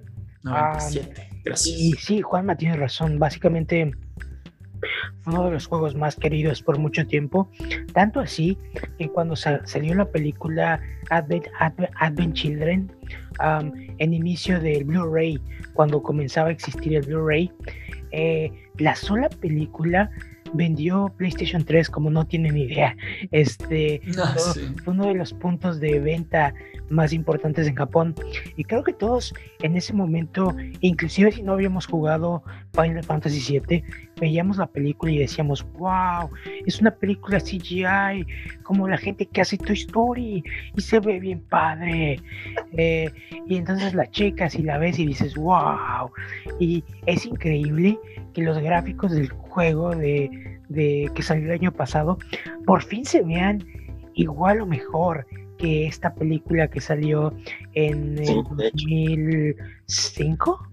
No estoy seguro, perdón. Pero bueno, básicamente e, es, muy interesante porque tampoco estoy Creo, creo que todos siempre queríamos jugar películas de Pixar. Eh, era como una cosa que dices, wow, ojalá pudiera jugar esto. Y bueno, no todos queríamos jugar todas las películas, pero eh, es un ejemplo. Y, este, y ahora ver estos gráficos en las consolas actuales es increíble. Eh, yo he estado jugando varios juegos eh, de PlayStation 4 en el PlayStation 5. El PlayStation 5 les da un poquito más de estabilidad. Y he estado apreciando, por ejemplo, los juegos de Resident Evil han mejorado enormemente eh, las expresiones faciales de, los modelos digitales son increíbles, eh, son totalmente realistas. hay momentos en los que ves cosas adentro del escenario y dices, wow, este, esta guía de teléfonos parece una guía de teléfonos, se ve tan real. Eh, o wow, este vaso de agua se ve tan real. Y ya sé que suena tonto y extraño, pero recuerdo que una de estas cosas me pasó cuando vi Toy Story 3. La primera vez que vi Toy Story 3 no podía dejar de pensar en lo real que se veían las bolsas de basura por alguna razón. Y decía, parecen bolsas de basura. Y no podía creérmelo. Eh, inclusive Pixar muchas veces ha dicho que la tecnología les ha facilitado tanto hacer ciertas cosas en, en, en, 3D que algunas de ellas tienen que hacerlas ver imperfectas para que no desentonen con el resto de, de, de, la producción, ¿no? O sea, no, hacer algo que no se vea tan real para que la animación estilizada no pierda credibilidad y como que no te salte al ojo, ¿no? Entonces, en ese sentido, eh, Final Fantasy VII llegó el año pasado, se ve increíble, eh, todos los personajes que siempre quisiste están ahí eh, y aparentemente me mete esta nueva idea de que este juego ocurre porque, porque Sephiroth en algún punto como que se dio cuenta de que iba a perder, o sea, como que vio la historia de Final Fantasy VII para PlayStation 1 y dijo, ¡Ah! voy a perder, tengo que hacer. Lo jugó, ¿no? Exacto, lo jugó, exacto. Digo, tengo que hacer algo diferente. Y entonces ahora está tratando de cambiar el futuro, pero entonces llegan estos seres eh, de como extradimensionales que tratan de mantener el futuro como se supone que debía ser. Eh, entonces en este nuevo remake hay un choque entre lo que Sephiroth quiere y lo que, lo que tiene que pasar. Y es muy interesante ver eso. Entonces es, creo que le da eso una nueva perspectiva a la historia. Y bueno, opiniones, Julio, Juanma pues eh, solamente recalcar que la segunda parte de este remake, Remake Integrate, o bueno, Final Fantasy VII Remake Integrate, que es el nombre completo, va a llegar a, los juegos el próximo junio. Eh, para quienes tienen PlayStation, por ejemplo, y se anunció que va a estar dentro de los juegos gratis de PlayStation Network, para que ya lo puedan jugar inclusive en el Play 5, para que tengan esta oportunidad. Eh, me, me, impresiona la forma en que siguen este, expandiendo este, este juego, ¿no? Como bien lo decíamos, estaba hecho por capítulos, muy impresionante en su tiempo, pero la forma en que le han dado vida ahora en estas nuevas consolas, pues me sigue impresionando, ¿no? La, la, la forma que de lo bien que lo hicieron con el remake, que ahorita viene la segunda parte, que están teniendo cosas también para dispositivos móviles, que no le entendí muy bien en, este, en esta conferencia de State of Play, pero sí, este, sigue, Rapidito, nada más. El Integrate es como un DLC, básicamente. O sea, Yuffie. Ah, pero lo chistoso es que toma la historia de Yuffie ah, y toma personajes de un juego que era creo que para PSP, o sea, están mezclando, o sea, eh, Final Fantasy VII sacó como una precuela y como una pre, como una historia dentro de la misma eh, juego, entonces están como integrando todo el universo que ya existía. Eh, prosigue Julio, perdón. No, sí, sí, ese te digo que era lo que más me impresiona, ¿no? La, la buena forma en que lo están distribuyendo, lo increíble que están, este, pues ya este, desmantelando una, una, historia tan impopular o tan buena para hacerla todavía más grande, ¿no? Es lo que me tiene muy contento de Final Fantasy porque no deja de ser una de las mejores IPs que tenemos en la historia de los videojuegos. Así es. Además de ser una de las eh, IPs más importantes, creo que esta entrega en especial, la séptima, eh, ha como trascendido el mundo de los videojuegos mismo. Entonces, el darle como este lavado de cara, eh, pues a finales de los 90, eh, las grandes historias siempre se han, siempre han existido, ¿no? Siempre se han contado con los recursos eh, técnicos que, posibles, ¿no? A los que tienen los alcances estos creadores en el momento. obviamente, si vuelves al Final Fantasy original, pues ves todo este tipo de personajes chibi, abstracciones, texturas que emulan un poquito de la realidad creo que lo más interesante de todas estas eh, aproximaciones con, con, los remakes es esta posibilidad de quitar lo más abstracto posible y hacerlo lo más realista posible. Eh, el ver las pieles, los cabellos, los, em, pues sí, las atmósferas, todos estos ecosistemas maravillosos que eran imposibles en el 1997, bueno, ahora sí son posibles con toda esta gran evolución tecnológica y las grandes capacidades que tiene las consolas de turno, pues eh, todo esto ya es posible, ¿no? Y, creo que el darle este lavado de cara es algo que muchos clásicos quisieran, no solamente en el mundo de los videojuegos, sino hay cintas que, que yo me imagino que si se recrearan hoy en día, eh, tendrían que tener por lo menos la mitad de este cuidadoso tratamiento contemporáneo. Y, es lo, que más, lo más maravilloso que se me hacen, por lo menos de estos, eh, de este par de remakes de Final Fantasy y la capacidad, obviamente, de expandir su historia y hacerla todavía más grande. Creo que, obviamente, hablando de estas modificaciones y todo, pues obviamente tenían que suceder porque no puede ser tan eh, tan fiel al material original, Rey León, estoy hablando de ti, y, sí tienes que darle, pues, pues nuevas cosas, ¿no? Para que se sienta un producto contemporáneo, no, no simplemente un refrito, como, como se puede pensar de otro tipo de, remix que han sacado, incluso sí te prometen nuevas texturas, pero la gente sigue como prefiriendo las versiones originales. Esta, a pesar de contar la misma historia, tener los mismos personajes, sí es una experiencia diferente, no solamente por, eh, por la cuestión técnica, sino por la experiencia completa que te trae. Y todo este tipo de DLCs, de expansiones, de historias dentro de las historias, hacen que esa experiencia se sienta más orgánica, más real. Sí, así es.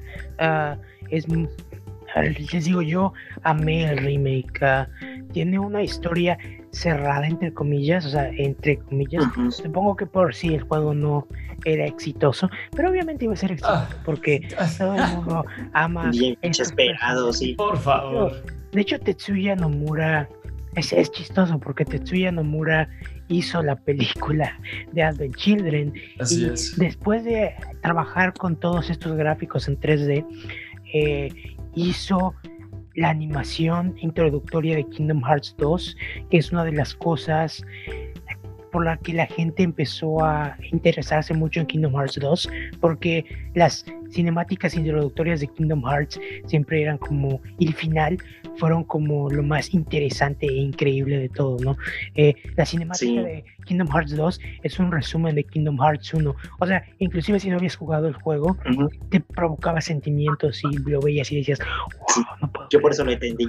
No puedo creer que esté pasando, no puedo creer que, que me muestren en tan esplendor lo que ya jugué de forma medio fit. Este, así que es súper, eh, no sé, repito, ah, luego, repito, Tetsuya, Tetsuya Nomura hizo como 20 mil juegos de Kingdom Hearts y después decidió, eh, le dieron las riendas de Final Fantasy con Final Fantasy eh, Versus 13, que se convirtió en Final Fantasy 15, pero Tetsuya Nomura comenzó haciéndolo, después se lo dio a otra persona y ahora Tetsuya Nomura está haciendo Final Fantasy 7, lo cual era algo que quería hacer definitivamente y estoy seguro que estaba presionando todo el tiempo de ¿cuándo voy a hacer Final Fantasy 7? Eh, y al fin lo está haciendo, creo que es su sueño y está bien que deje Kingdom Hearts de lado unos años porque no es necesario que haga otro justo ahora, pero que hagan, acaben bien Final Fantasy 7. Sí, yo, yo creo que sería un total desacierto en caso de, de que no le dieran un digno final. Volvemos a, a este juego que ha trascendido a, a, los videojuegos, que es de culto, que que habla por sí mismo y no terminarlo de la manera adecuada sería un error eh, fatal, fatal para la franquicia, fatal para Square Enix, para el mismo creador, para Nomura. Y, ahí lo tenemos. Me, agrada que se hayan tomado su tiempo. De hecho, se, hablaba en la primera entrega del remake que les faltaba muchísimo desarrollo para las partes posteriores. Y ahora el que se anuncie de una manera tan anticipada, porque realmente no era esperado sabíamos que iba a llegar en algún momento, pero no tan pronto.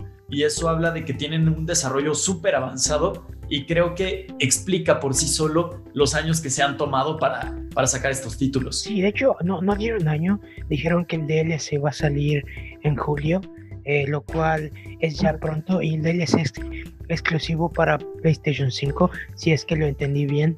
Eh, pero Tetsuya Nomura dijo que eh, probablemente el, la segunda parte del remake salga el próximo año, lo cual ya es algo interesante, ¿no? Es muy pronto, porque hablamos de que los capítulos posteriores afuera de Midgard son todavía más extensos, requieren más desarrollo, requieren muchísimo más trabajo y, se ve cercano. Eh, el, primer, el primer juego, de veras, no estoy jugando, se, se retrasó o el proyecto se anunció y tardó como 10 años en llegar. O sea, fue muchísimo tiempo en donde año con año preguntaban a Square, ¿qué pasa con el remake de Final Fantasy VII? ¿Qué pasa? ¿Qué pasa?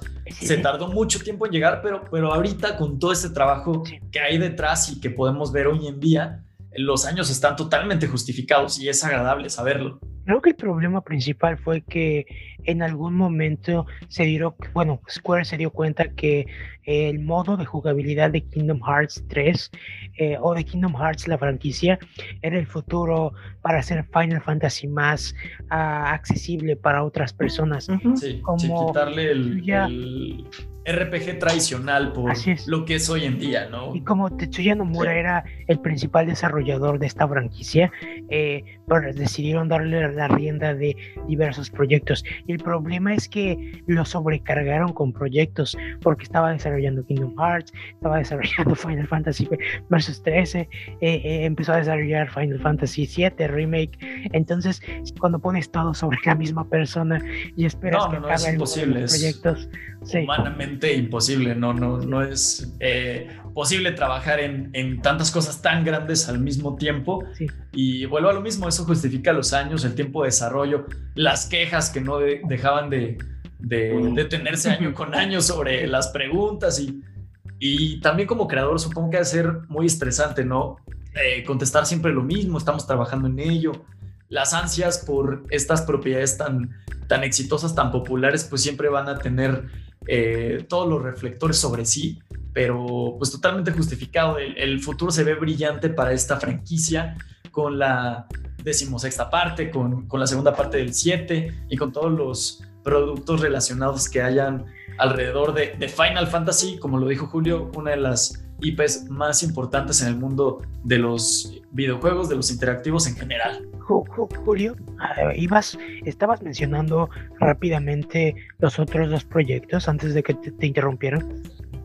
No, no los entendí muy bien, porque eh, hay que recordar que todo esto fue parte de la última conferencia de Stable Play, que es como el direct de PlayStation, por así decir. Es solamente un vistazo rápido de todo lo que están trabajando, pero muy pocas veces hay nuevos anuncios. Y a ella pues, hablaron de dos proyectos para móviles, para tanto iOS y Android, pero no vi muy bien, no entendí bien de qué se trataban, pero tienen que ver con el Final Fantasy VII. Uno es como un multijugador. Hay que recordar que Cloud, Cloud es eh, un soldado, eh, básicamente soldados creados por Shinra, los cuales les ponen un poco de Genova, que es este meteoro sentiente que encontraron.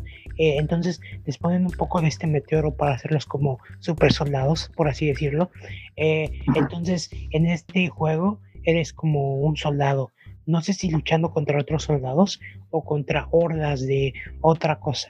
Y va a ser ese como online, como el multijugador. Mm. Luego anunciaron eh, Final Fantasy, no me acuerdo el nombre, pero básicamente viene a ser el Pocket Edition. ¿Recuerdan Final Fantasy 15, 15 Pocket Edition que salió para Nintendo Switch? Ah, y para móviles antes. Y para móviles. Básicamente ese es lo mismo. O sea, es la historia del 7 a con el modo de jugabilidad actual, pero chibi y chiquito. O sea, es eso, básicamente. Sí, sí, con, para que otros dispositivos puedan correrlo, ¿no? Para, es. es. sobre todo por eso, y para que llegue a otras plataformas, porque no sé cómo está el tema de la exclusividad en las consolas de Sony, y esto va a ocasionar que se expanda la posibilidad de, jugarlo si es que careces de una de estas, eh, sí, piezas de hardware. Sí, la exclusividad acaba creo que en dos meses eh, es cuando saldrá para Xbox y pues eso básicamente, ¿no? Sí, PC, esperen los mods también, obviamente. y, pasemos a la, siguiente noticia, si gustan. Muchachos. Nintendo. Eh, mañana, mañana es un día muy importante para toda la comunidad eh, que abunda en el mundo sobre los seguidores de Pokémon, esta franquicia creada igual a mediados de los 90, eh, que inició en Japón y que ha terminado prácticamente en todo el mundo. Mañana, hoy estamos grabando en un viernes 26, pero el 27 de febrero, eh, año con año, se celebra un aniversario más de la franquicia. En este caso, cumple 25 años desde que llegó las primeras dos entregas al territorio nipón, es decir, Pokémon versión roja y versión verde para el país del sol naciente. Eh, y año con año pues hacen un evento especial, muchas veces es grande, otros ha sido pequeño. Eh, siempre hay algo para Pokémon Go en los últimos años, desde 2016, pero en esta ocasión pues sí esperábamos un, un direct eh, con anuncios importantes para el futuro inmediato de la franquicia en los próximos meses y el próximo año. Y, lo tuvimos, realmente yo no esperaba tantos anuncios o tantas sorpresas, pero se reciben con todo el gusto del mundo. Eh, Alex, ¿lo pudiste ver? Eh, ¿Te esperabas lo que anunciaron? Yo la verdad es que no, ¿eh? Honestamente, honestamente yo esperaba que Pokémon Legends y Pokémon Shiny Pearl y el otro fueran el mismo juego. O sea, era, lo que yo esperaba en mi mente. O sea, que oh, solo hubiera un juego y que ese juego fuera el remake de Shinon y que fuera todo hermoso, así como Breath of the Wild y así. Era mi sueño, honestamente. Y el sueño de muchos, no solo mío. No, eh, sí, sí. Y de repente, cuando anunciaron, porque mi hermanito me había dicho hace dos días eh, que había escuchado que, que había un scoop que decía que el Pokémon Perla y Pokémon Diamante, Pokémon Perla y ¿cuál? Diamante y no, Perla y Diamante, sí, ¿verdad? Ajá, eh, es Perla y Diamante. Brilliant Diamond y Shining Pearl. no sé cómo los vayan a traducir, la verdad. Iba a tener un remake estilo Pokémon Let's Go. Y decía, Diamante brillante y perla reluciente. No sé. Reluciente. Me dijo que, que se había escuchado, se estaba escuchando que iba a tener un remake estilo Pokémon Go. Y yo dije, es, dije, no creo, dije, no creo que pase eso, dije, yo creo que va a ser como, más como escudo y espada. Y mi hermanito dijo algo así como de, sí, eso espero, pero eso vi en las noticias hace ratito. Dije, ah, ok. Y de repente, cuando estaba viendo el direct y vi eso, dije, ah, mi hermano tenía razón, es lo que va a pasar. Este, y dije, no está mal. Dije, es nostálgico, se ve bien, está en HD, se ve bien. Ya, me había resignado, honestamente. A mí e, es uno de los juegos que, que más jugué de Pokémon, creo. Creo que fue mi primer juego al que le dediqué mucho tiempo. Eh, porque mi copia de Pokémon Rubí tenía. Eh, tenía. O sea, estaba un poquito fea porque no era original. Entonces tenía problemas a veces. Eh, pero Pokémon Diamante, Pokémon Perla sí es un juego que jugué toda secundaria y de repente acaba y dice, no, vamos a anunciar un nuevo emocionante evolución, evolución ah, en, la historia de Pokémon. Y dije, ¡Ah! y de repente sacan y dije, oye, esto se ve bien bonito. Y sobre todo que demuestran a tres de los Pokémon más popular de todos los tiempos, que es Rowlet, Cyndaquil y Oshawott. Eh, y de repente te, muestran... Eh, Tengo mis dudas con Oshawott, pero adelante, continúa. ya sé. Este, sí, es cierto. Maldito Se te muestran un juego súper interesante en el pasado. Creo que el pasado siempre es algo interesante, ¿no? Porque eh, es más complicado, es más complicado hacer un juego que muestre la modernidad, porque la modernidad... Cyberpunk. Es algo... o, que necesita más eh, detalles pero mostrarte el pasado y de esta forma creo que fue perfecto. Creo que todos estamos emocionados por Pokémon Legends. ¿Ustedes qué opinan, chicos? Bueno, para empezar, el, sueño de Flash va a pasar. O sea, no como remake de una generación, sino como la novena generación. Sí. Creo que viendo Pokémon Sword and Shield y luego viendo Pokémon Legends Arceus, porque yo tengo una teoría y ahorita se las platico. Eh, la novena generación va a ser eso. Estoy totalmente seguro. Les habíamos ya mencionado en, en ocasiones anteriores en este mismo espacio que la Wild Area, la zona salvaje de Pokémon Espada y Pokémon Escudo, era como el futuro a lo que aspiraba la serie. Y Pokémon Espada y Escudo simplemente era la transición para llegar a este punto. Em, hay otra, el primer anuncio de este día pues fue eh, muchísimo más footage, imágenes, metraje acerca de New Pokémon Snap, que se ve increíble. Eh, sí. vamos a tener la misma dinámica que el mismo juego de hace 21 eh, años, eh, pero con gráficos mejorados, con todas las, las ocho generaciones. No creo que vayan a estar todos los Pokémon. De hecho, Encanto, cuando salió el primer Pokémon Snap, los 150 Pokémon tampoco estaban presentes. Ahorita son casi eh, ya perdí la cuenta. ¿Cuántos son, amigos? Este, 600, 700. 800 y tal. 800. 700, ajá, 800 ya. No van a pasar, no va a pasar. Los 800 Pokémon no van a estar eh, disponibles, por lo menos de inicio. Pero New Pokémon Snap es algo que se va a prestar a tener contenido adicional de pago, evidentemente. Estamos hablando de DLCs con quizá nuevas secciones y te hablan de una nueva zona son 980. Imagínate, son mil Pokémon eh, que obviamente no iban a estar presentes en un solo juego de, inicio. Eh, les digo, esto va a venir con los DLCs y sería totalmente maravilloso que pudiésemos fotografiar. Eh, Pokémon Snap, para quienes no lo conozcan, tiene una premisa muy sencilla. Tú eres un fotógrafo que trabajas para un investigador Pokémon para aquellos que han visto el anime, pues el profesor Oak es el, el más famoso de todos. O si alguna vez has jugado una versión o juegas Pokémon Go, todos tienen un investigador Pokémon detrás de tus acciones. No eres como un tipo que va haciendo un objetivo en concreto, siempre como que recabas datos y, e información para todos estos investigadores Pokémon. Y lo que hace Pokémon Snap, pues es eh, lo más eh, sencillo que hoy en día nos podría parecer eh, hoy todos contamos con una cámara en, el, en nuestro teléfono, en nuestro bolsillo, pero hace 20 años pues no era así, ¿no? Realmente los fotógrafos eran un oficio bastante especializado y esto llegó también al, mundo de Pokémon y ahora vamos a poder ver e interactuar a todos estos monstruos de bolsillo en su hábitat natural, verlos convivir con, con otros de su misma especie, afines, tipos eh, es algo que en, ningún otro juego, ni siquiera en el mismo anime, has podido explorar con tanta meticulosidad. Entonces creo que ahí es un experimento bastante interesante.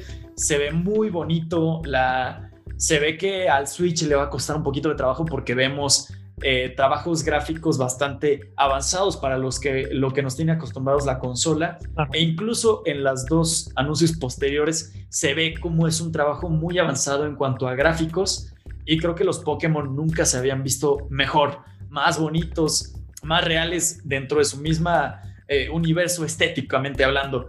Eh, se ve genial. El New Pokémon Snap va a llegar el 30 de abril y y pues para quienes no hayan podido ver el tráiler, véanlo, los invitamos a hacerlo. Eh, Pokémon eh, siempre ha tenido esta estética de caricatura, pero creo que nunca había sido tan, tan bien aplicada, por lo menos con las nuevas tecnologías. Y si bien tuvimos el anuncio de New Pokémon Snap, pues creo que las verdaderas sorpresas o lo que realmente hay de qué hablar, pues son los anuncios posteriores. Sabíamos que un remake de la cuarta generación llegaría tarde o temprano. La región de Sino, que al parecer este año y el próximo van a ser bastante importantes. Y ya nos lo suponíamos porque esta tendencia realmente tiene años. Eh, eh, lanzan una nueva generación, luego hay un remake, hay un par de spin-offs eh, entre todas estas llegadas de, de, juegos consecutivos que siempre van a salir. Por eso sabemos que la novena generación lo que pasa después de Galar llegará en algún momento y será lo que decía Flash de su sueño. Yo estoy muy seguro de eso. Y lo que me sorprende o lo que he visto que ha, tenido tanta repercusión, por lo menos en redes sociales, negativa, por cierto, es el estilo artístico que decidieron ocupar para estos remakes. Hay que recordar que las primeras entregas de Pokémon se hacían con una retícula de cuadrados para diseñar todos los espacios, todas las regiones. Eh, si vas a hacer un, un remake, hay dos maneras de hacerlo. Una es lo que platicábamos con Final Fantasy, que requiere años de planeación, de rediseño, de reestructuración de niveles, de arquitectura eh, digital, cosas como esta, ¿no? Eso es lo que creo que todos esperaban, pero es un trabajo que, que como le tomó a Final Fantasy, se toma una década, casi casi, para, para salir bien sorteado como experimento. O la otra es hacer algo muy parecido a lo que sucedió con Link's Awakening, por ejemplo, que inclusive en la estética y el motor gráfico me parece que son sumamente similares y que pudiesen ahí tener un poquito de, de afinidad en cuanto a especificaciones técnicas. Lo, que, lo primero que me sorprende pues es este estilo artístico que se ve, si bien en el mapa muy similar, muy chibi, muy parecido a Link's Awakening, pero al momento de la batalla o de los acercamientos, las cinemáticas, eso me parece que ya va a ser un poquito más parecido a lo que vimos en, en Espada y Escudo. Eh, y el siguiente anuncio, pues bueno, ya tenemos ahí eh, un Breath of the Wild, ¿no? Totalmente eh, ubicado en el, en el, universo de Pokémon. Sí. Pero algo que a mí me, me, me, llama mucho la atención no son los starters, no es las mecánicas de juego, sino es el título en sí. Primero te presentan un, un Pokémon medieval Pokémon. Yo primero vi la Pokébola y pensé que era algo como steampunk. Vemos una, una Pokébola, sí, con, con, tecnología, pero que se veía muy, muy arcaica, ¿no? Claro. Eh, luego ya te empiezan a presentar un poquito. Sabemos que Sino es la última región de Pokémon que hace referencia a los territorios japoneses. Es como la última región que fue descubierta dentro de la mitología de Pokémon por los pobladores humanos y que ya había Pokémon endémicos pero al ser la última descubierta, te cuentan la misma historia dentro de los juegos originales de Diamante y Perla, que eran como eh, estaba habitado por muchos habitantes de Kanto, de Yoto y de Hoenn, y que por eso había muchísimos Pokémon. Obviamente esto respondía a otras cosas, como que la llegada del Game Boy Advance y la capacidad de, las memorias de los cartuchos era mayor, podías tener a, a Pokémon de más generaciones. Eh, obviamente pero pues en, dentro de la mitología, de la narrativa que te cuentan dentro de las mismas historias, pues utiliza como premisa este spin-off que creo que al, eh, en los años posteriores se va a volver una franquicia spin-off de juegos principales, porque el subtítulo de, el subtítulo de Pokémon Legends y luego de Arceus, Arceus como se, Arceus como se pronuncia, eh, te se refiere que vamos a ver más entregas con el subtítulo de Pokémon Legends, quizá con el segundo subtítulo, con otros Pokémon míticos, con otros Pokémon legendarios.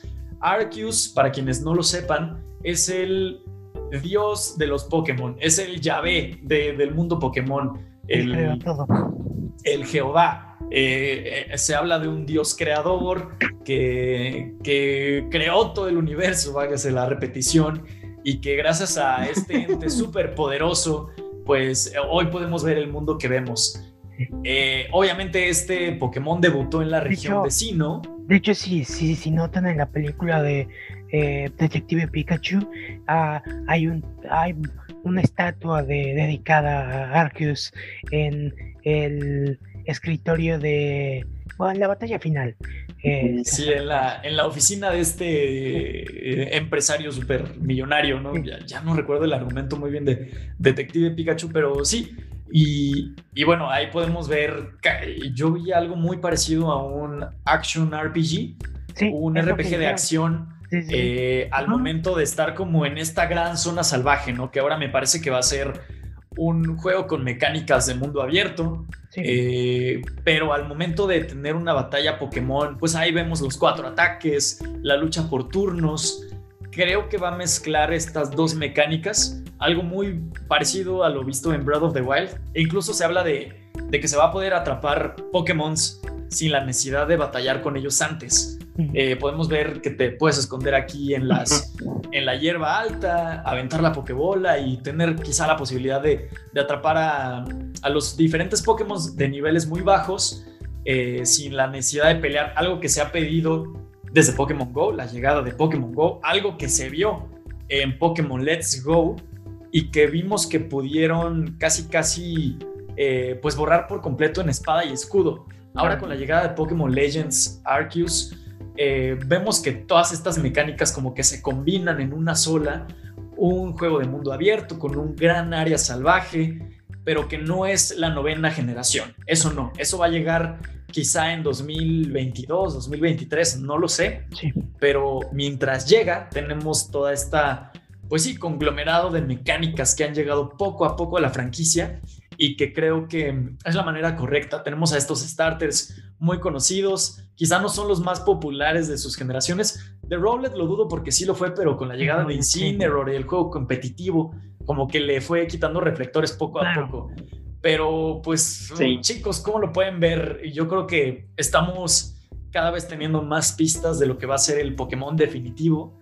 y pues todas estas quejas de animaciones que nada más saltaban, ya creo que no va a haber este tema. Obviamente, hay que decirlo, no van a estar los 800 Pokémon. 900 Pokémon Legends, no van a estar, eh, no lo esperen, es un juego ubicado en la región arcaica de Sino, entonces vamos a tener los Pokémon que fueron llegando poco a poco del resto de, de, de regiones que están juntos, recordemos que Pokémon es como una alusión al mundo real, y las primeras cuatro regiones de Pokémon hacen alusión a Japón.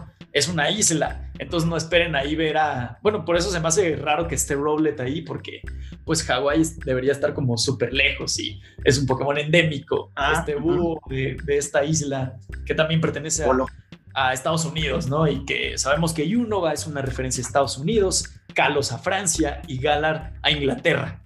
Entonces, Julio, ¿cómo ves? Que, oye, genial. Sí, a mí, a mí no deja de parecerme súper ambicioso su idea. Eh, también iba un poco más a lo que tú decías de que Legends puede abrir este camino de que porque hay muchos Pokémon míticos de los que realmente no sabemos tanto y a lo mejor con este tipo de inclusiones los podemos ya conocer mejor. Un Rowlet nos ataca. ¡Máquete sea Rowlet!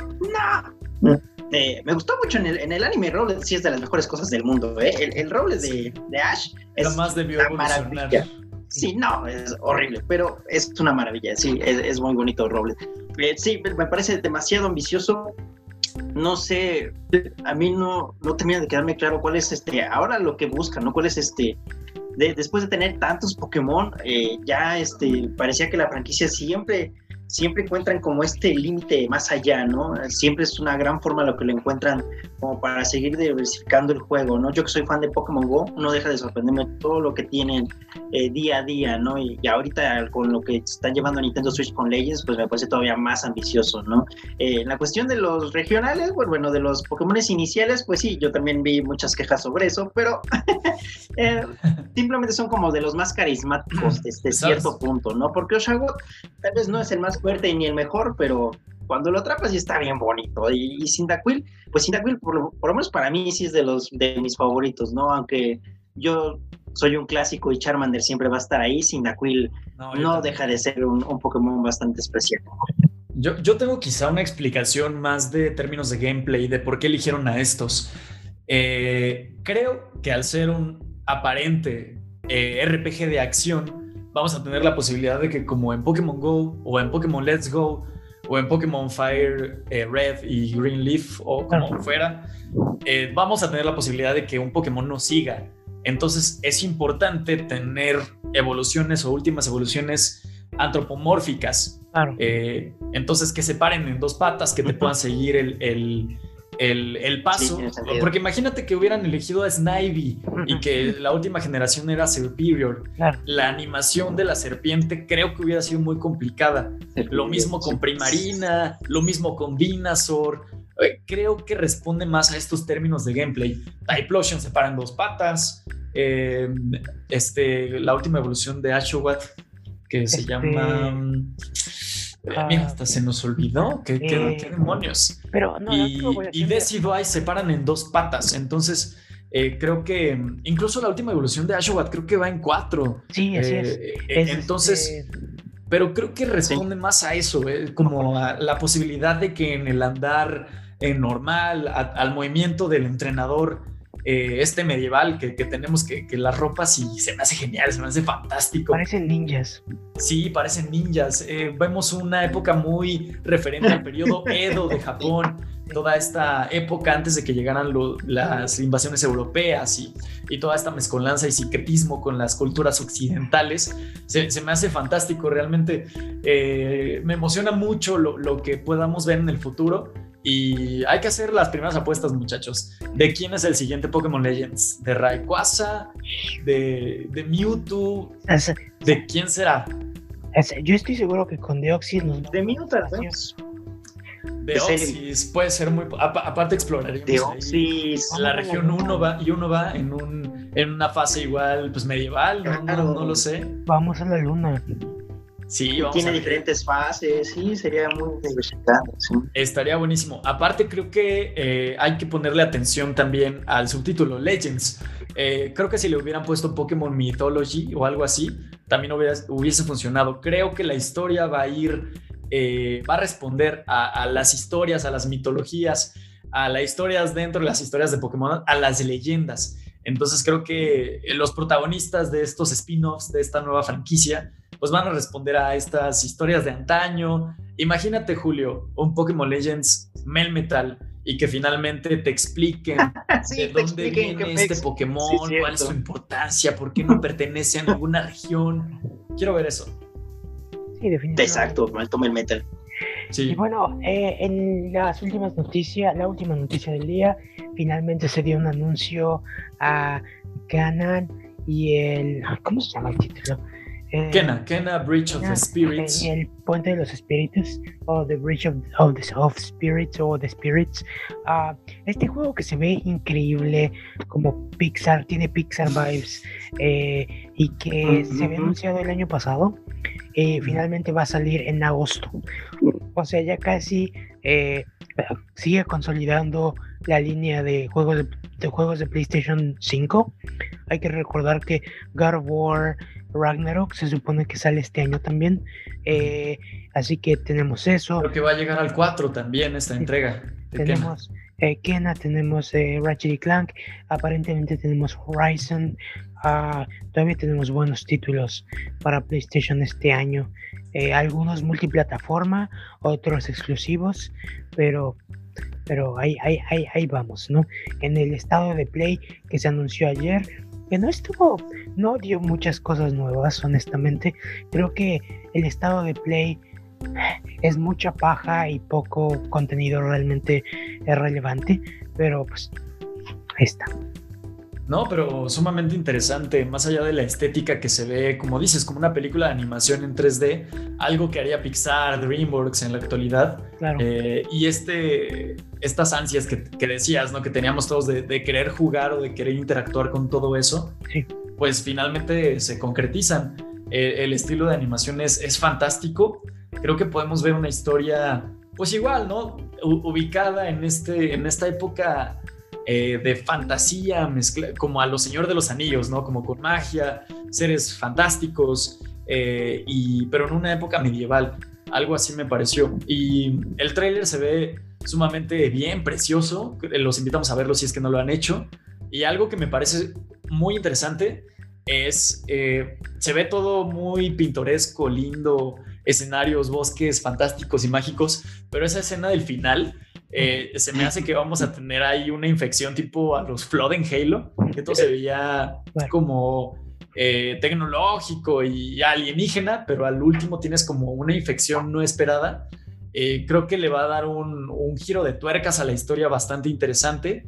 Y pues ahí lo tenemos. Me parece que también anunció su llegada a PC para finales de este año, perdiendo así pues eh, bueno, eh, pudiendo llegar a otro tipo de, público, en, este caso el de PC, me pregunto si piensa llegar a otras plataformas, lo dudo porque creo que Sony está poniendo eh, bastante efectivo recursos para la realización de este juego y, se ve fantástico, Julio. No sé qué pudieses decir más al respecto.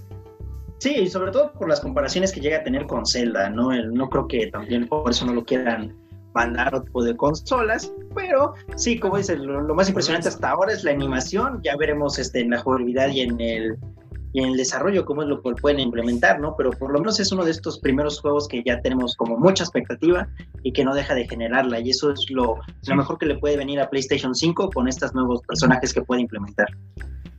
Sí, yo creo que, que, esperamos más referentes para que en algún momento pudiesen eh, lanzar esta secuela de PlayStation All Stars Battle Royale. Eh, y si tenemos muchísimos personajes, ¿cómo, ¿cómo, se vería una nueva entrega con, con, todos estos nuevos personajes que han implementado, ¿no? Con Aloy de Horizon, con esta chica Kena, eh, con alguien de The Last of Us, no, sé, puede pasar. Mientras ah. siga sacando más propiedades intelectuales. con el hijo de Kratos. sí, sí, sí, pues todo puede pasar. Realmente creo que es importante tener eh, las propiedades intelectuales a tu disposición, que puedas utilizarlas en muchos juegos. Algo, lo que aspira, supongo que todos los desarrolladores es algo a tener como Nintendo, ¿no? ser propietario de muchas IPs y que puedes utilizarlas, hacer referencias importantes en, en, otros de tus juegos y hacer como un universo que, que funcione junto. Sí, así es, definitivamente. Pero bueno, muchachos, eso es todo por la sección de este día. Vayamos rápidamente a la tercera. Eh, no se vayan, volvemos. Sección. Yay.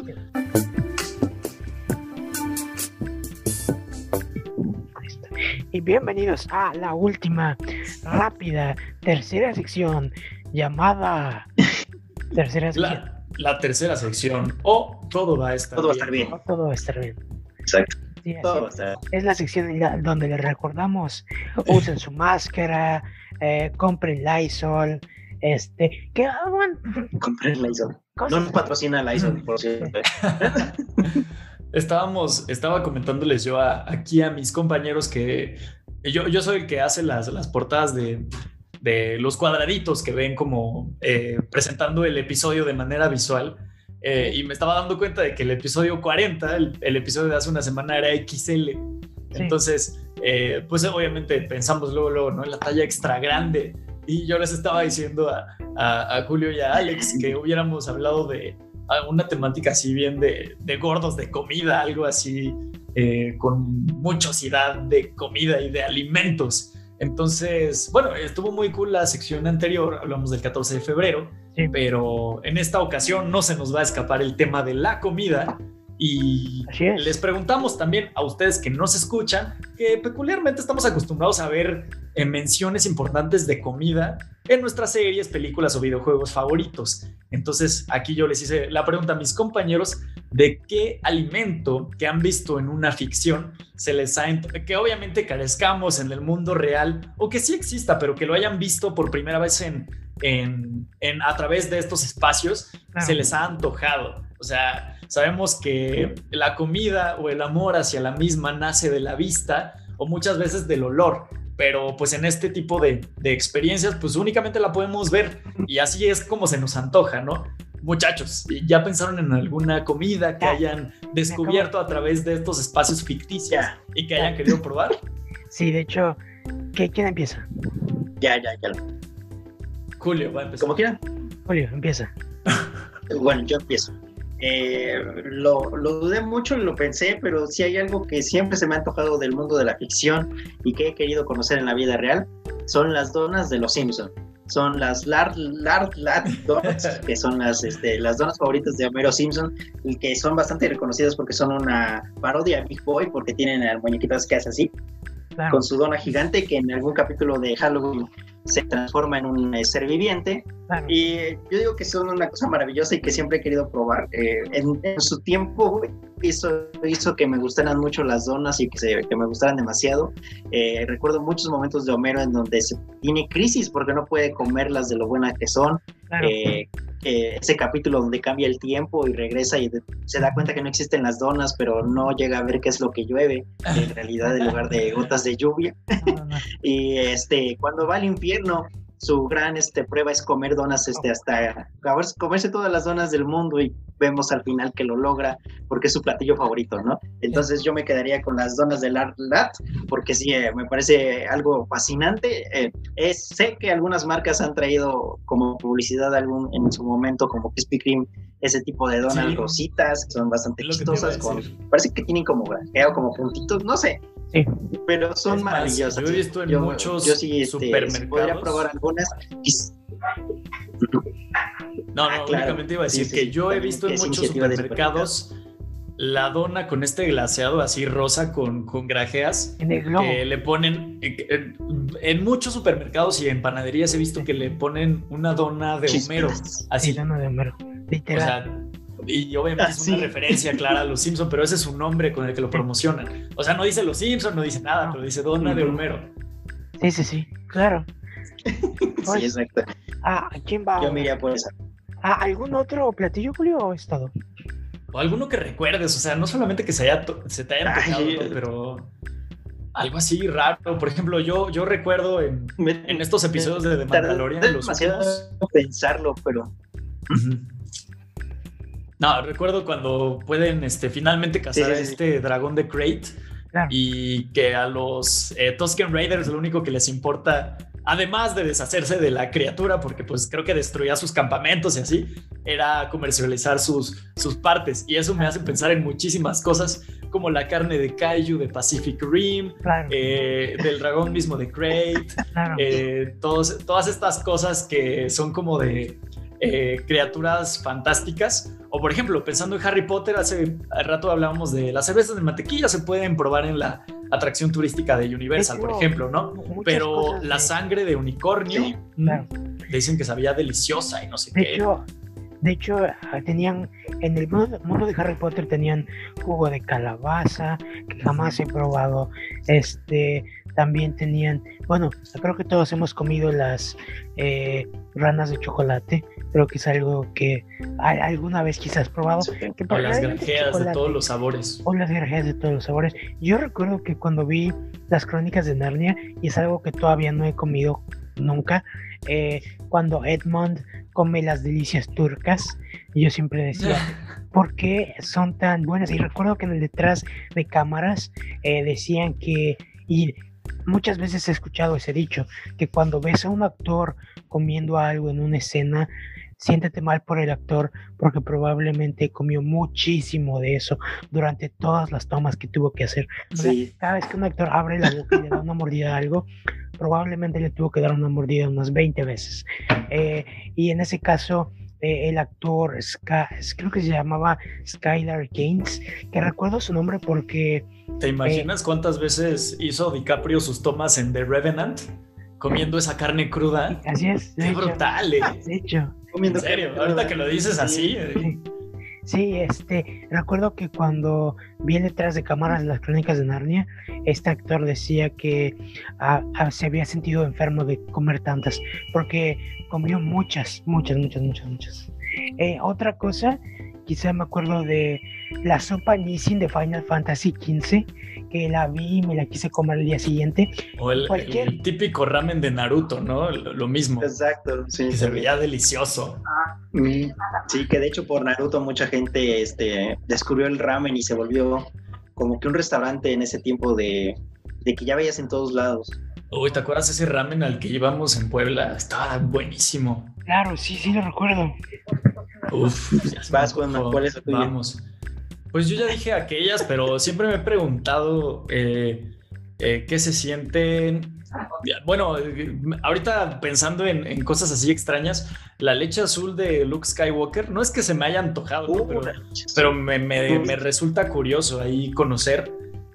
yo estaba recordando, a lo mejor no con, con comidas, pero recordaba esta secuela del Resplandor, eh, de que le sacaban el gas a, todos estos pobres niños. Claro, sí, y, sí, sí. Y era lo único que comían. Entonces, yo, no, no, no es que se me hayan tocado, pero dije, ah, pues, pues qué cosa tan interesante. Claro, interesante, Juan. Una, experiencia interesante. De hecho, también ya me acordé de una que es, ajá, vas, vas, vas, cualquier comida que sale en, una película de estudios Ghibli es como de, ah, sí, claro. Qué bueno que creo que sí hacen referencias al mundo real, ¿no? Pero, pero sí, ver, tienes razón. Eh, creo que el anime siempre como que enfatiza así, de manera súper exagerada la, comida, ¿no? Para que se vea súper deliciosa. De hecho, también el platillo favorito de, Yuri en Yuri on Ice, nunca lo he comido, pero se ve que está bien bueno. Sí. Ah, ¿sabes qué? También se me antojaba esa nieve que le gusta a Wong y a Doctor Strange, el Iron Mango. Ah, claro, claro. ¿Sabes cuál? La paleta, la paleta de sal de mar de Kingdom Hearts. Sí. Es algo que siempre ha estado ahí, nunca he probado, pero siempre he querido comer. ¿Recuerdas que en Breath of the Wild se puede cocinar, por ejemplo? O las últimas mecánicas de hacer el curry en Pokémon Espada y Escudo. Claro, sí, sí, sí. Todos esos platillos se ven buenísimos. De hecho, el, el platillo misterioso, el de, el de Zelda, Sí. pues nunca puedes ver qué es y solamente por comerlo, pues yo me atrevería, yo me atrevería. Sería algo así como un Anthony Bourdain de, Claro. de las cosas extrañas para probar. Julio, Anthony Bourdain. ¿a, a qué más cosas quieres agregar? Ya. Pues creo que es todo, ¿no? No me, me había ocurre. acordado también de este de la hamburguesa. Ah, me había acordado también de la hamburguesa perfecta que sale en este How I Met Your Mother, esta cosa que obsesiona a Marshall, este Claro. cuando llega a Nueva York y que nunca encuentra y que en un Sí. capítulo realmente El sándwich de Harley Quinn. El sándwich por fin de Nueva York, esa perfecta porque Harley Quinn también Es cierto. Sí, creo que hay muchas cosas. No creo que ahorita pensándolo se nos olvida y, Sí. y recordando la referencia, ay, lo hubiera dicho en ese programa, pero justo es que tenemos ese suceso ahora mismo y no podemos mencionar más. Pero Claro. bueno, muchachos, ¿algo más que quieran mencionar? Eh, ¿Alguna recomendación? Creo que es todo. Cuídense mucho, gente. Eh, no bajen la guardia. vayan por esquites. eh, compren esquites. Este, hasta ahora la comida no se ha probado que, que, que, sea transmi- que transmita COVID. Entonces, siéntanse tranquilos en ordenar a domicilio. eh, Así es. para, para, Aparte, los restaurantes están obligados a mantener las medidas adecuadas. Eso genera un desperdicio de basura impresionante, ¿no? Pero la comida llega limpia hacia- Claro. hasta tus manos. Sí, sí, sí, definitivamente. Eh, así que pídanse una pizzita o algo que se les antoje, que vieron en un anime. eh, y ya, es eso. Ya sabes, ¿sabes qué? Ya, ya me acordé que el rayo ese que le cae al primer platillo que hace Remy en Ratatouille, uf, Ah, se ve bien bueno. Ratatouille. Uy, buenísimo. Es- Es como esa cosa hecha por una rata que realmente no era un platillo, sino como un experimento en la Ah, cocina. claro, claro. Eso, Yo eso vi una receta de ratatouille y yo creo que un día de estos me, me aviento un ratatouille. A ver, ¿Saben qué también? Cocinando con flash. Cocinando con Flash. ¿Saben qué también? La torta del Chavo del 8. Ay, ¿hay cállate. jamón? Ya sé, la pizza de Don Cangrejo, por ejemplo, porque Ay. es la mejor. Sí, sí, sí, sí. Pero bueno, más cosas se nos pueden ocurrir y quizá hagamos una segunda parte de este programa. Es más, podríamos mencionar en los programas venideros cada vez que nos acordemos de algo así. Ay, el otro día no mencioné tal cosa. Barras. Y lo decimos, es una promesa. Las barras de, bueno, no me las quiero comer, pero las barras de comida de Snowpiercer. Ah, sí, tampoco se me han antojado, pero eh, si ven la película van a saber de qué estamos hablando, créanme. Definitivamente. Pero bueno, Es muy, es muy, este, muy productivo, eh, sería algo sumamente posible oye, en México y, alimentarías a muchas personas. Oye, en México comemos chapulines y, y otras cosas. Ay, son deliciosos. ¿A ti te gustan o sí? Ay, ya, Un poquito, sí, sí, sí. Con su salsita y su limoncito. Ah, bueno, ya está. Bueno, muchachos, eh, pues nos despedimos por, este, por esta entrega número 41, el programa del Columbio. No, no es cierto, ¿cómo era el otro nombre? De, no me acuerdo. Ni, ni, ni yo. Mira, hasta nosotros mismos le estamos haciendo discriminación al metal de transición de Perdón, turno. metal. Perdón, Discúlpanos, metal. Discúlpanos. Seguramente algún cable por el que estamos haciendo toda esta transmisión tiene tu, tu elemento y, Así y es. te nos olvidaste. Así Discúlpanos. es, qué triste. El metal del olvido. No, no es cierto, era este, no, no me acuerdo. Chicos, nos despedimos. Muchas gracias por estar una semana más con nosotros y nos escuchamos la próxima semana. Gracias por todo, ha sido un placer para nosotros y nos vemos. Adiós. Hasta la próxima semana. Hasta la próxima. Vamos a ver el final de WandaVision. Ay, ya sé. ¿Si es el final? Sí, sí, sí, sí. Santa madre. Dios mío. Sí, sí, sí. Adiós. Me pito. Adiós. ¿Dónde está Mephisto? Bye.